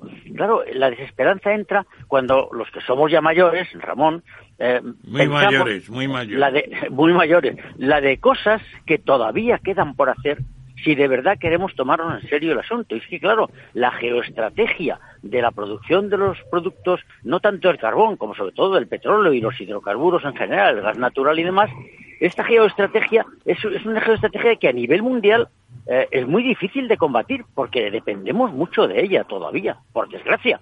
A mí me gustaría de un plumazo borrar todos los coches que contaminan, todas las industrias que contaminan, sobre todo que emiten mucho CO2 y mucho vapor de agua y que echan además eh, peste de esta que venenosa, eh, cancerígena. Bueno, me gustaría que desaparecieran de un plumazo pero no, porque el, primer mundo eh, ha conseguido su nivel de desarrollo gracias a eso, y el tercer mundo y el segundo mundo quieren parecerse a nosotros. ¿Y cómo? Pues haciéndolo como lo hemos hecho nosotros, mal, con, carbón, con petróleo y con gas natural. Lo de la energía alternativa es complementaria, desgraciadamente no es alternativa, y lo de todo lo demás, eh, bueno, se incide poco sobre la eficiencia, que es crucial, y sobre el ahorro energético. No lo hacemos y en eso somos muy malos todavía. Hay que mejorar mucho todo eso. Claro, al final luego está pues Biden y luego llegará Trump o no llegará y ojalá no, eh, o, o yo qué sé. Pero al final todo es un problema de estrategia. China tiene 25 centrales nucleares prácticamente a punto de inaugurar, tiene las mayores placas solares, parques solares y las mayores presas de hidroeléctricas del mundo, pero también tiene un tercio de las reservas mundiales de carbón y lo van a quemar porque en China todavía hay mucha pobreza, aunque hay una parte ya muy desarrollada, ¿no? En fin, el problema es complejísimo. Sí, perdona, perdona, pero ya sé que me, que me estoy sobrepasando un pelín, pero los chinos se están transformando el CO2 y otros gases de efecto invernadero en metanol para consumir la propia miseria de la producción de carbón. contaminador Impresionante. del mundo. Doña Almudena. Hola, buenas noches, ¿qué tal? Yo te quería preguntar, a ver si sabes, si me podías, nos podrías, me podías arrojar luz en cuanto a una propuesta que ha hecho Alemania sobre hacer unos seguros para compensar los posibles perjuicios y pérdidas en el cambio climático, hay en el clima de los países más vulnerables. Empezando por Miami.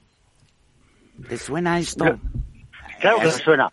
Lo que pasa es que es muy difícil de calibrar Claro. eh, cuando un fenómeno atmosférico llamativo, un ciclón tropical, un tornado, unas inundaciones, una sequía y demás, ya se debe seguro al cambio climático y no a esa...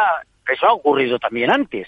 Eh, ¿Cómo estamos seguros de que esto que ocurre este año tiene que ver con una, un aumento, por ejemplo, de la frecuencia de este tipo de fenómenos si no tenemos suficiente, eh, por así decirlo, perspectiva histórica para medirlo? Porque claro, es que el que haya ahora mismo una inundación no sé dónde no quiere decir que el cambio climático la haya provocado. Claro, Probablemente ha ocurrido en el pasado también. Pero bueno, aquí en Valencia la peor rida- riada fue Con toda 57. probabilidad, Manuel, ha ocurrido en el pasado también. con Claro, y entonces el problema es saber pues, si ahora como tememos, que lo tememos, si ahora ocurre con mayor frecuencia, ¿cómo podemos determinar de qué manera, por ejemplo, unas islas del Pacífico están ahora sufriendo más o menos que antes? Si a lo mejor también eso tiene que ver con que en el desarrollo han hecho espigones o, lo que sea, que han modificado la dinámica de playas, que han hecho que a su vez esas islas que son atolones sobre, sobre coral eh, estén ahora, pues a lo mejor bajando el nivel, pero no porque sube el mar, sino porque se hunden ellas, o al revés. En fin, hay tanta, hay tanta problemática que ahora pedir dinero a cambio de, pues claro, sí, yo creo que hay que ayudar a los países pobres, pero no por el cambio climático.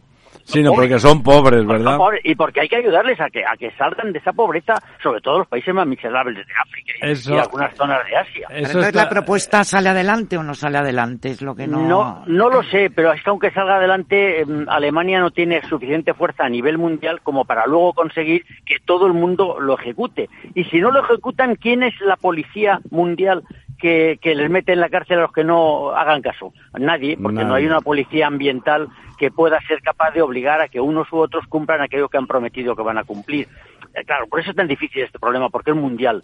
Y poner de acuerdo a todos los países por el cambio climático y no nos hemos puesto de acuerdo sobre el hambre mundial, ni nos hemos puesto de acuerdo sobre otros problemas todavía más, Más graves que hay en la humanidad. Oye, pero ¿qué te han dado de merendar en el AVE yendo a Valencia que No, estás no. con esa energía? No, bueno. Siempre, don Manuel siempre está con sí, mucha me energía. conoces. Don Lorenzo. Sí, Manuel, buenas noches. A mí me gusta, Sí. bueno, tú antes has comentado eh, la dependencia que tiene Alemania de- del gas, o que tenía del gas ruso, pero en general del gas, que efectivamente pues es un, un- un contaminante, etcétera, ¿no? Eh, pero esa dependencia le viene por abandonar la política nuclear. Eh, Fundamentalmente. no, básicamente, sí, no fundamental, exclusivamente, ¿no? Eh, es verdad que esta crisis que estamos viviendo ha reactivado nuevos planes de centrales nucleares desde Japón, en China, Menos en España, en todos Inglaterra, etcétera, ni en Alemania tampoco, ¿no? Que, que es, eh, sigue siendo como un elemento tabú.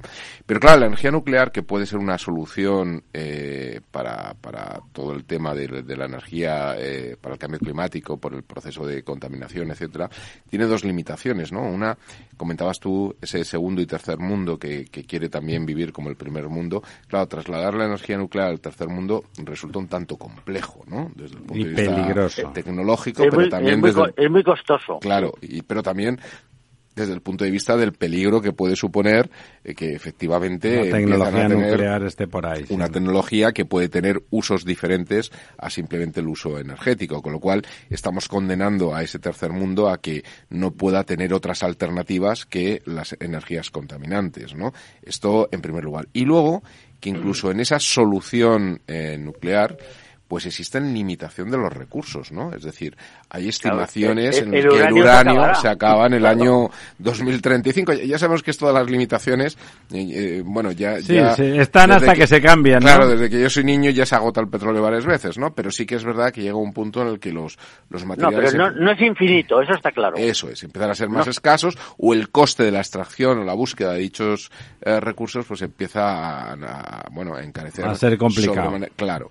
Entonces, al final, eh, no, no hay muchas no hay muchas vías no Eh, es decir eh, o, o se produce realmente un shock o un ca- shock cambio tecnológico lo suficientemente eh, potente como para poder eh, crear una economía circular en torno al proceso de contaminación. Antes hablaba el profesor Tamames de metanol. coger el CO2 el metanol etcétera no o realmente hay ese salto y, y es saber un poco en esta COP 27 si hay mm, bueno pues líneas estudios o líneas de, de, de- de, de E- reuniones evolución, de alguna que van en ese proceso del cambio tecnológico o estamos un poco abocados a, a tener que volver a la, a la, a la vela, ¿no? Eh, Para sustituir las bombillas. No, no estoy muy seguro. Lo que pasa es que ahí hay, mm, sin duda alguna, análisis muy parecido a lo que yo haría, ¿no? Y de hecho nos hemos dado cuenta ahora, por ejemplo, en Europa hemos aceptado que son energías verdes la nuclear y el gas. Por una Pues no, temporada. Sí, pero lo siento, el gas es metano y, y la nuclear, como has dicho, tiene muchas limitaciones. Entre otras cosas, no es renovable, porque naturalmente el uranio se acabará y además es una tecnología costosa, muy delicada de manejar y que no se puede poner en cualquier sitio, ¿no? Entonces, ¿qué queda? ¿Qué queda? Bueno, quedan, quedan muchas soluciones, digamos, para tener un nivel mínimo de desarrollo que ni siquiera tienen países donde literalmente no hay ni agua ni comida para, para, para subsistir más de, más de unos pocos años, ¿no? Entonces, eh, ese nivel mínimo se puede alcanzar con energías renovables, desde luego.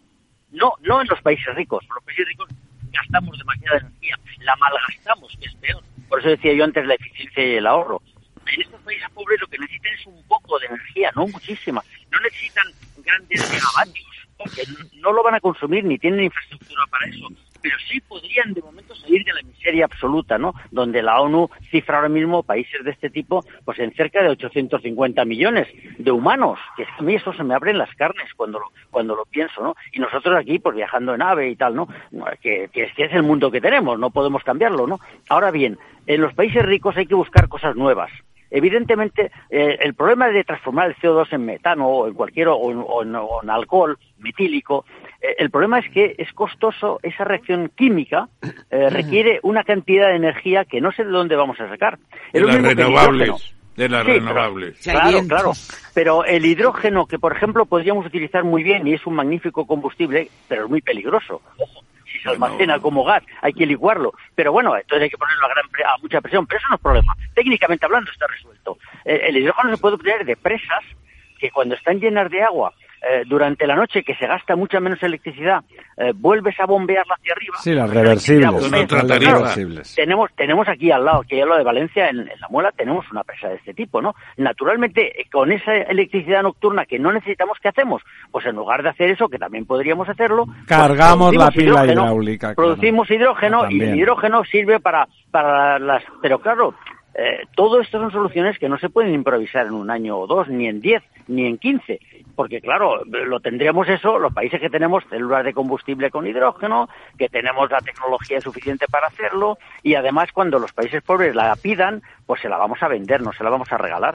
Porque claro, el Bueno, mundo... es- eh, esa es la historia por del leyes- mundo, ¿no? Por leyes económicas, la historia del mundo es así, claro. Entonces no le damos nada a los pobres para que se desarrollen, se lo compramos, se lo vendemos, de una manera indirecta o directa, eso ya depende mucho de la, de la política, ¿no? En fin, mi, mi, mi sensación es que deberíamos todos de hacer un esfuerzo por vivir un poco menos bien, porque vivimos demasiado bien.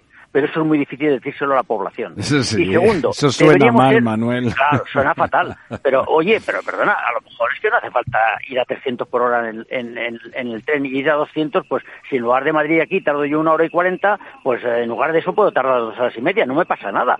Pero ya no, ahora queremos ahora ir en un avión supersónico y luego queremos hacer mm, el, móvil que tengo ahora ya no me sirve para dentro de dos años y vale 500, pe- 500 euros. Pero es que estamos un poco, es verdad que toda la economía eh, occidental depende de eso, claro, porque yo en eso no soy economista, pero cuando veo las leyes físicas me doy cuenta de que caminamos un poco hacia eso que llamamos la entropía creciente del universo, es decir, el desorden.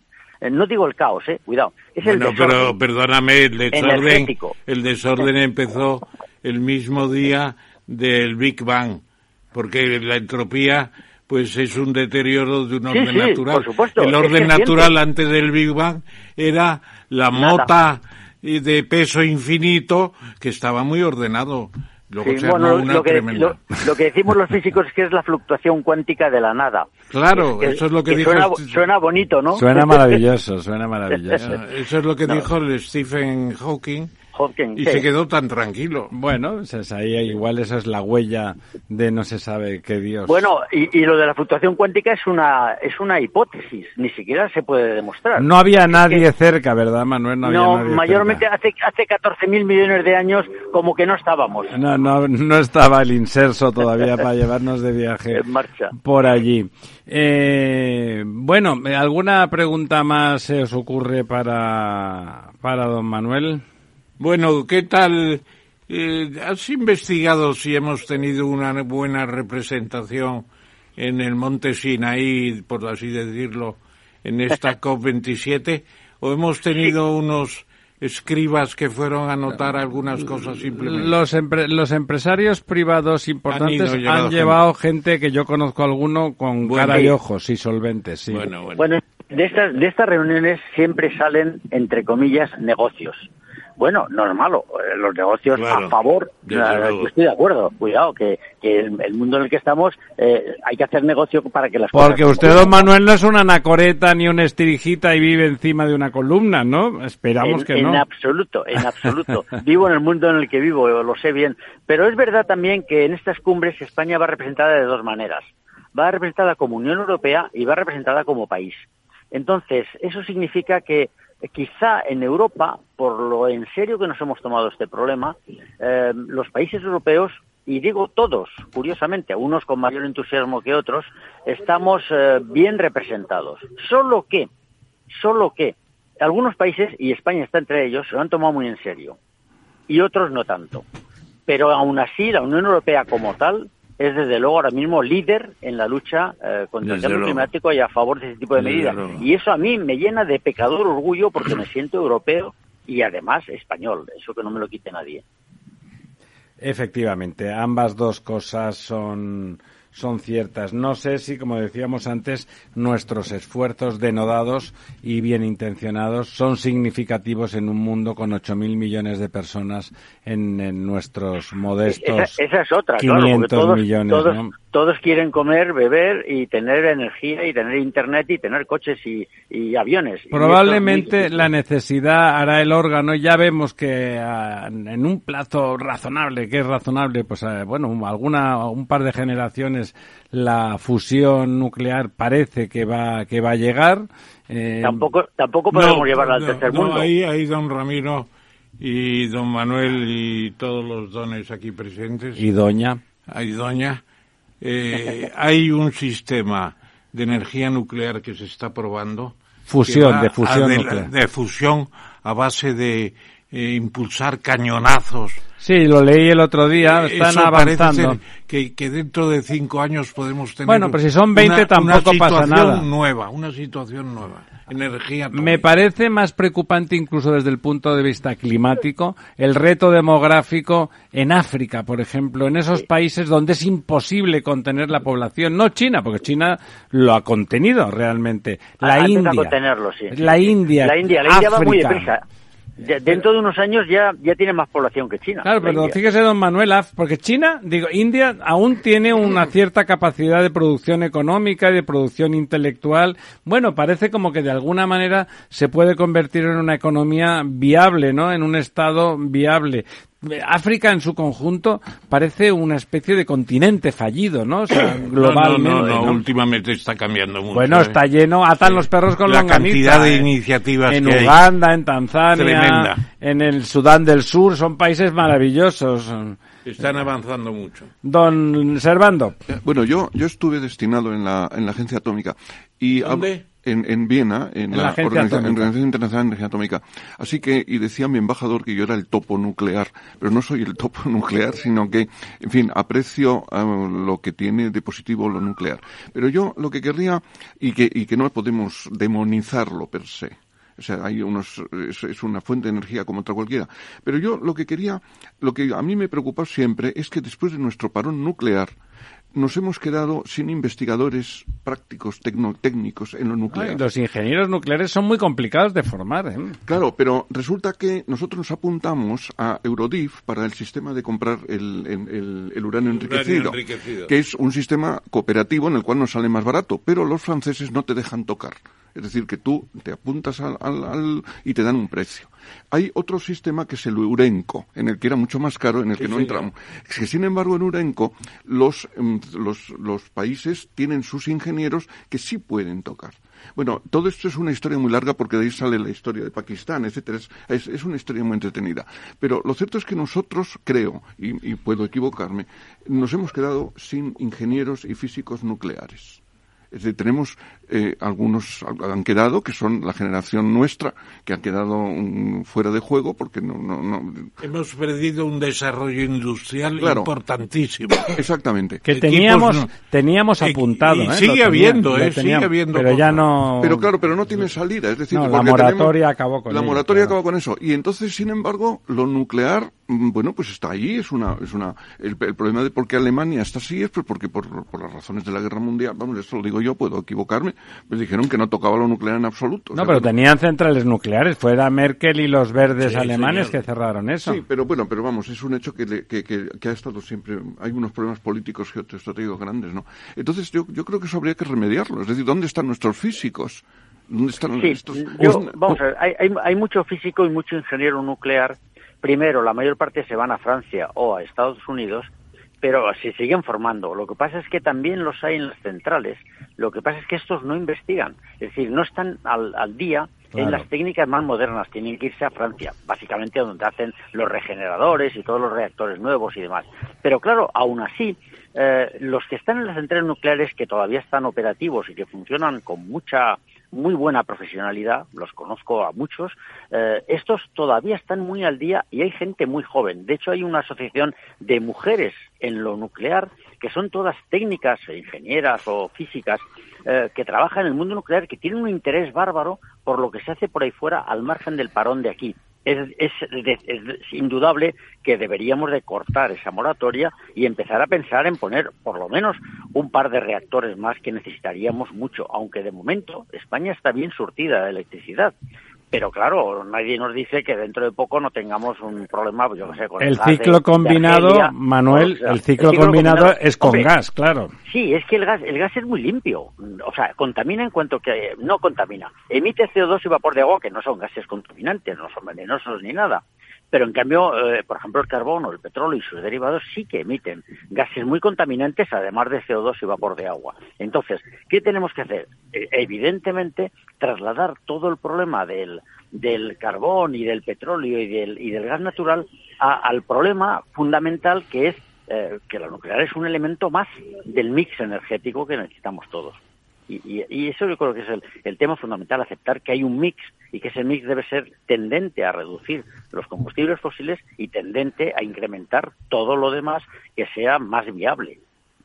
La última para don Ramón. No, yo simplemente recomendarle a Manuel eh, que mañana vaya a la Pepica, se tome un buen, una buena paella y nos mande la factura.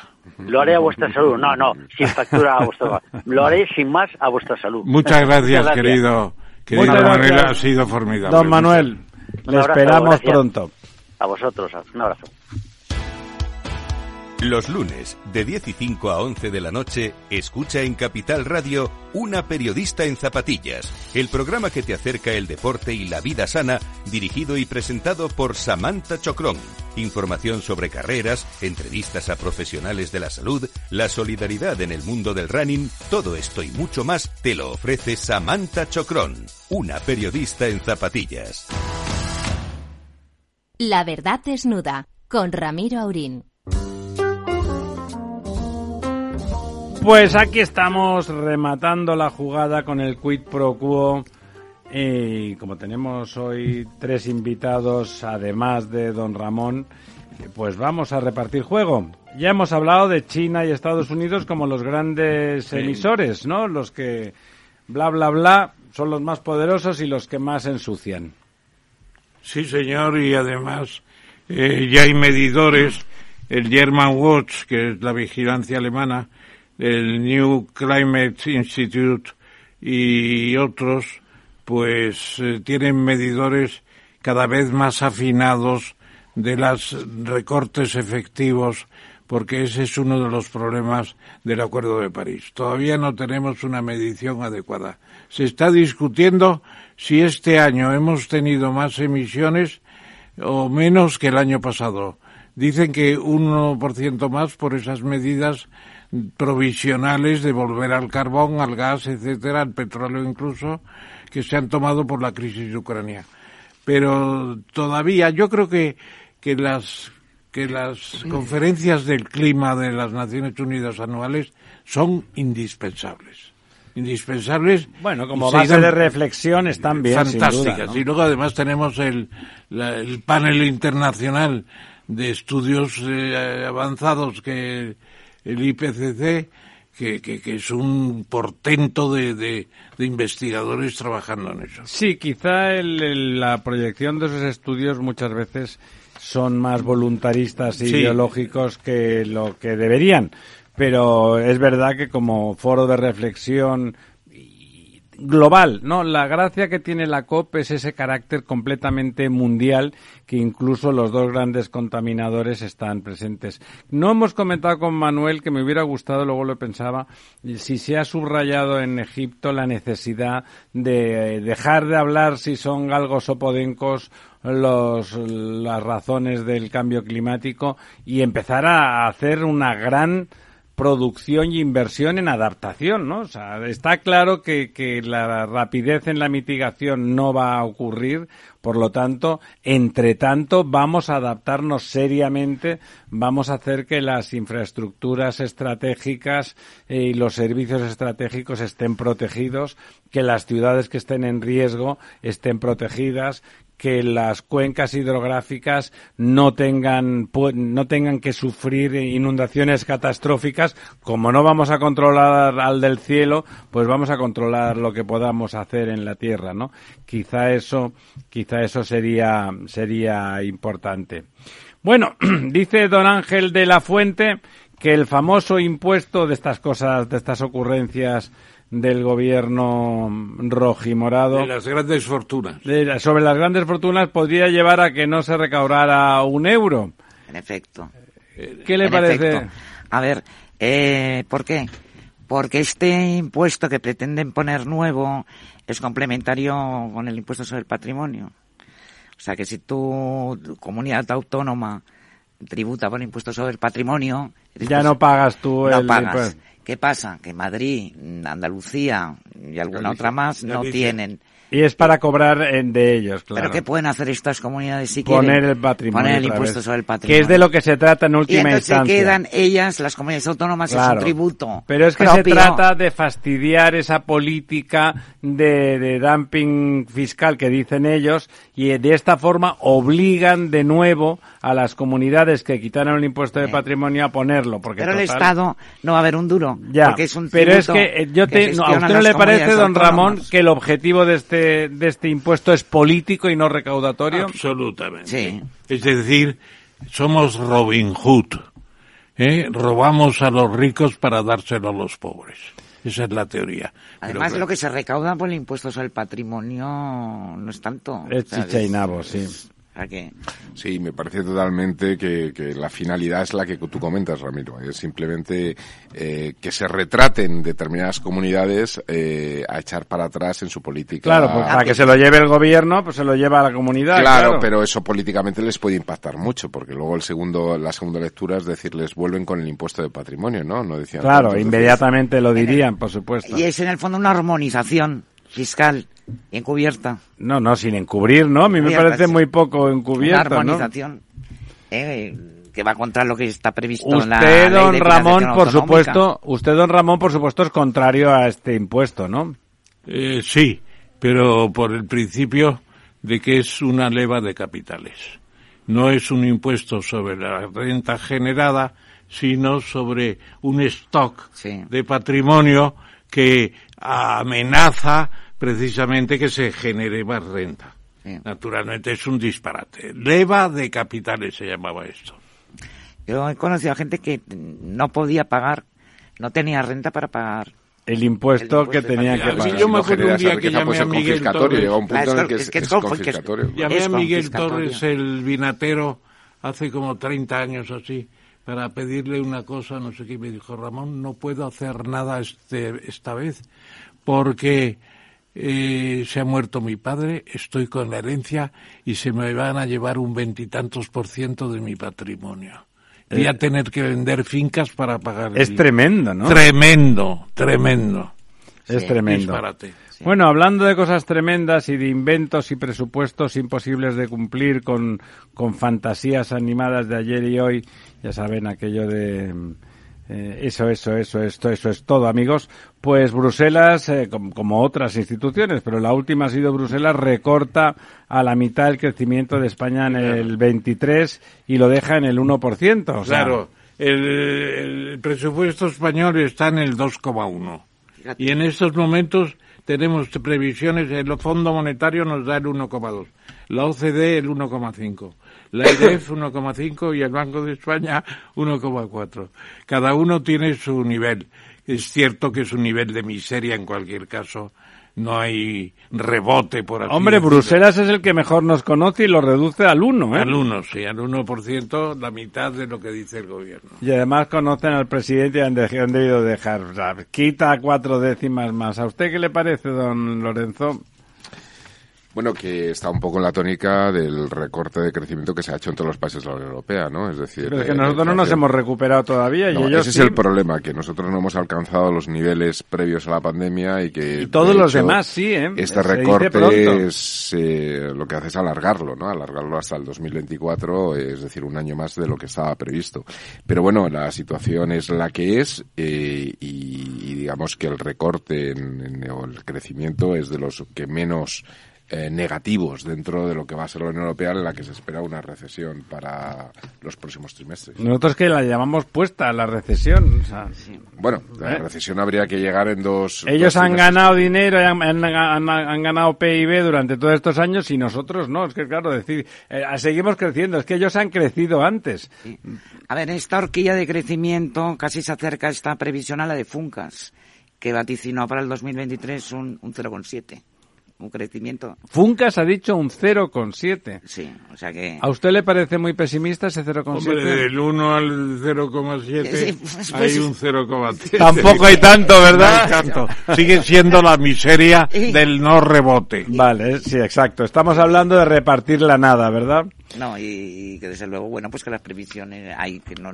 y, vamos, Bueno. no es bueno como... Otra de esas noticias que, que ya la ha adelantado un poquito antes Sí. don, don Ramón y que le gusta mucho. Y bueno, Es- que son, muy importante, son ¿eh? noticias buenas, porque más allá de que sea China, crear una planta para transformar el CO2 en combustible, bueno, en principio es, bueno, ¿no? Es impresionante. ¿Y qué tipo de combustible es, don Ramón? Metanol. Metanol, que es precisamente el aceite de- de- del metano, derivado del metano. El alcohol del metano. El alcohol de metano, claro. Y lo utilizan mucho, por ejemplo, en Brasil para mezclar con el con el petróleo, con los derivados del petróleo y hacer un combustible más eh, liviano en contaminación, eh, contaminación de gases de efecto invernadero, quiero decir.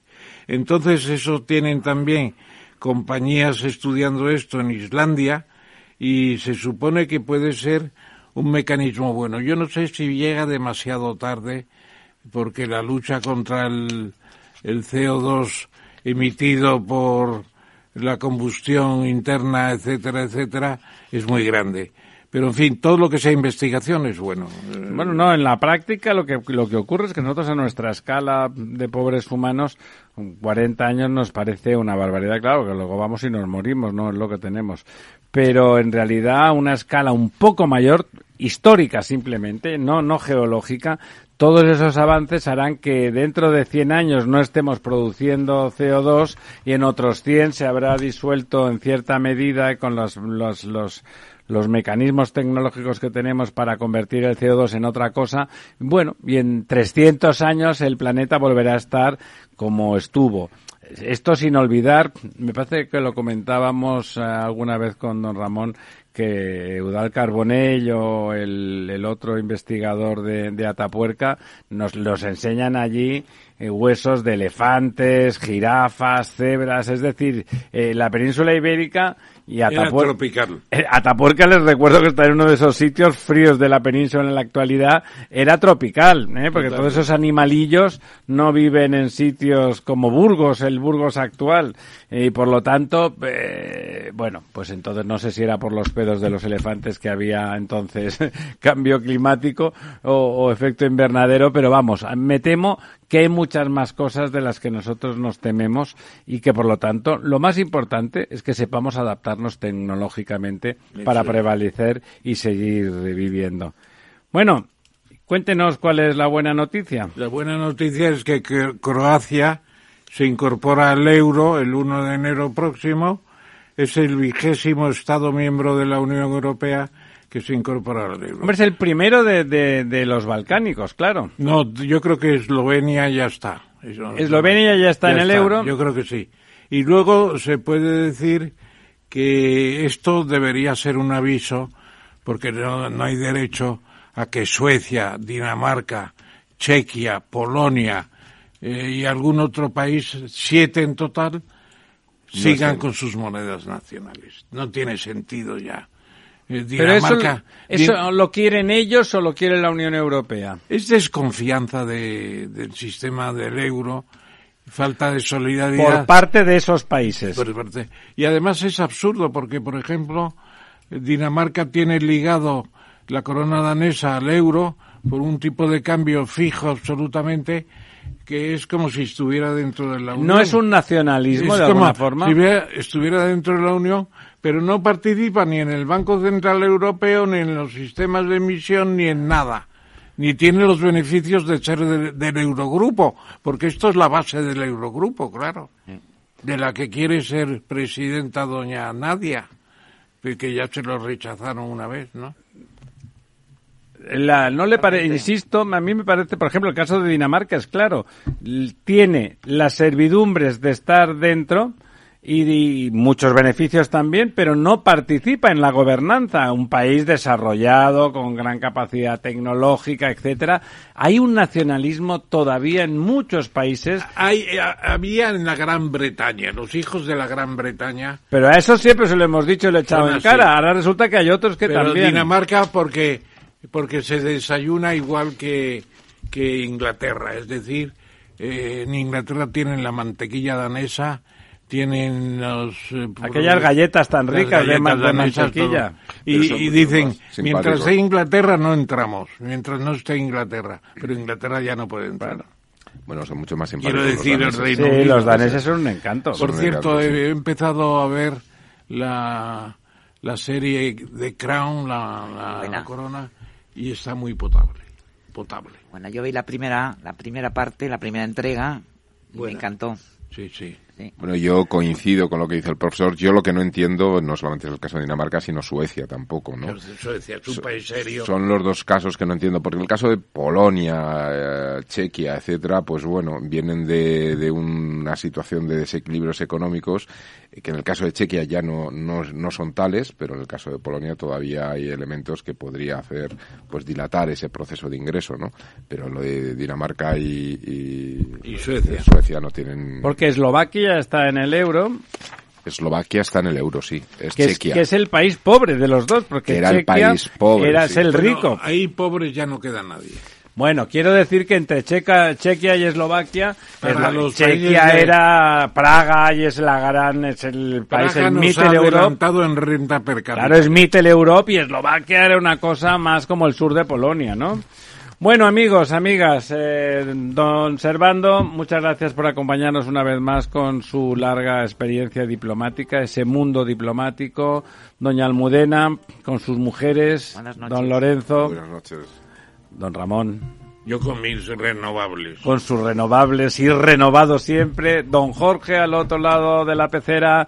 Amigas, amigos, muchas gracias por estar con nosotros. Volveremos el próximo miércoles a ver qué se cuece en el mundo. そ。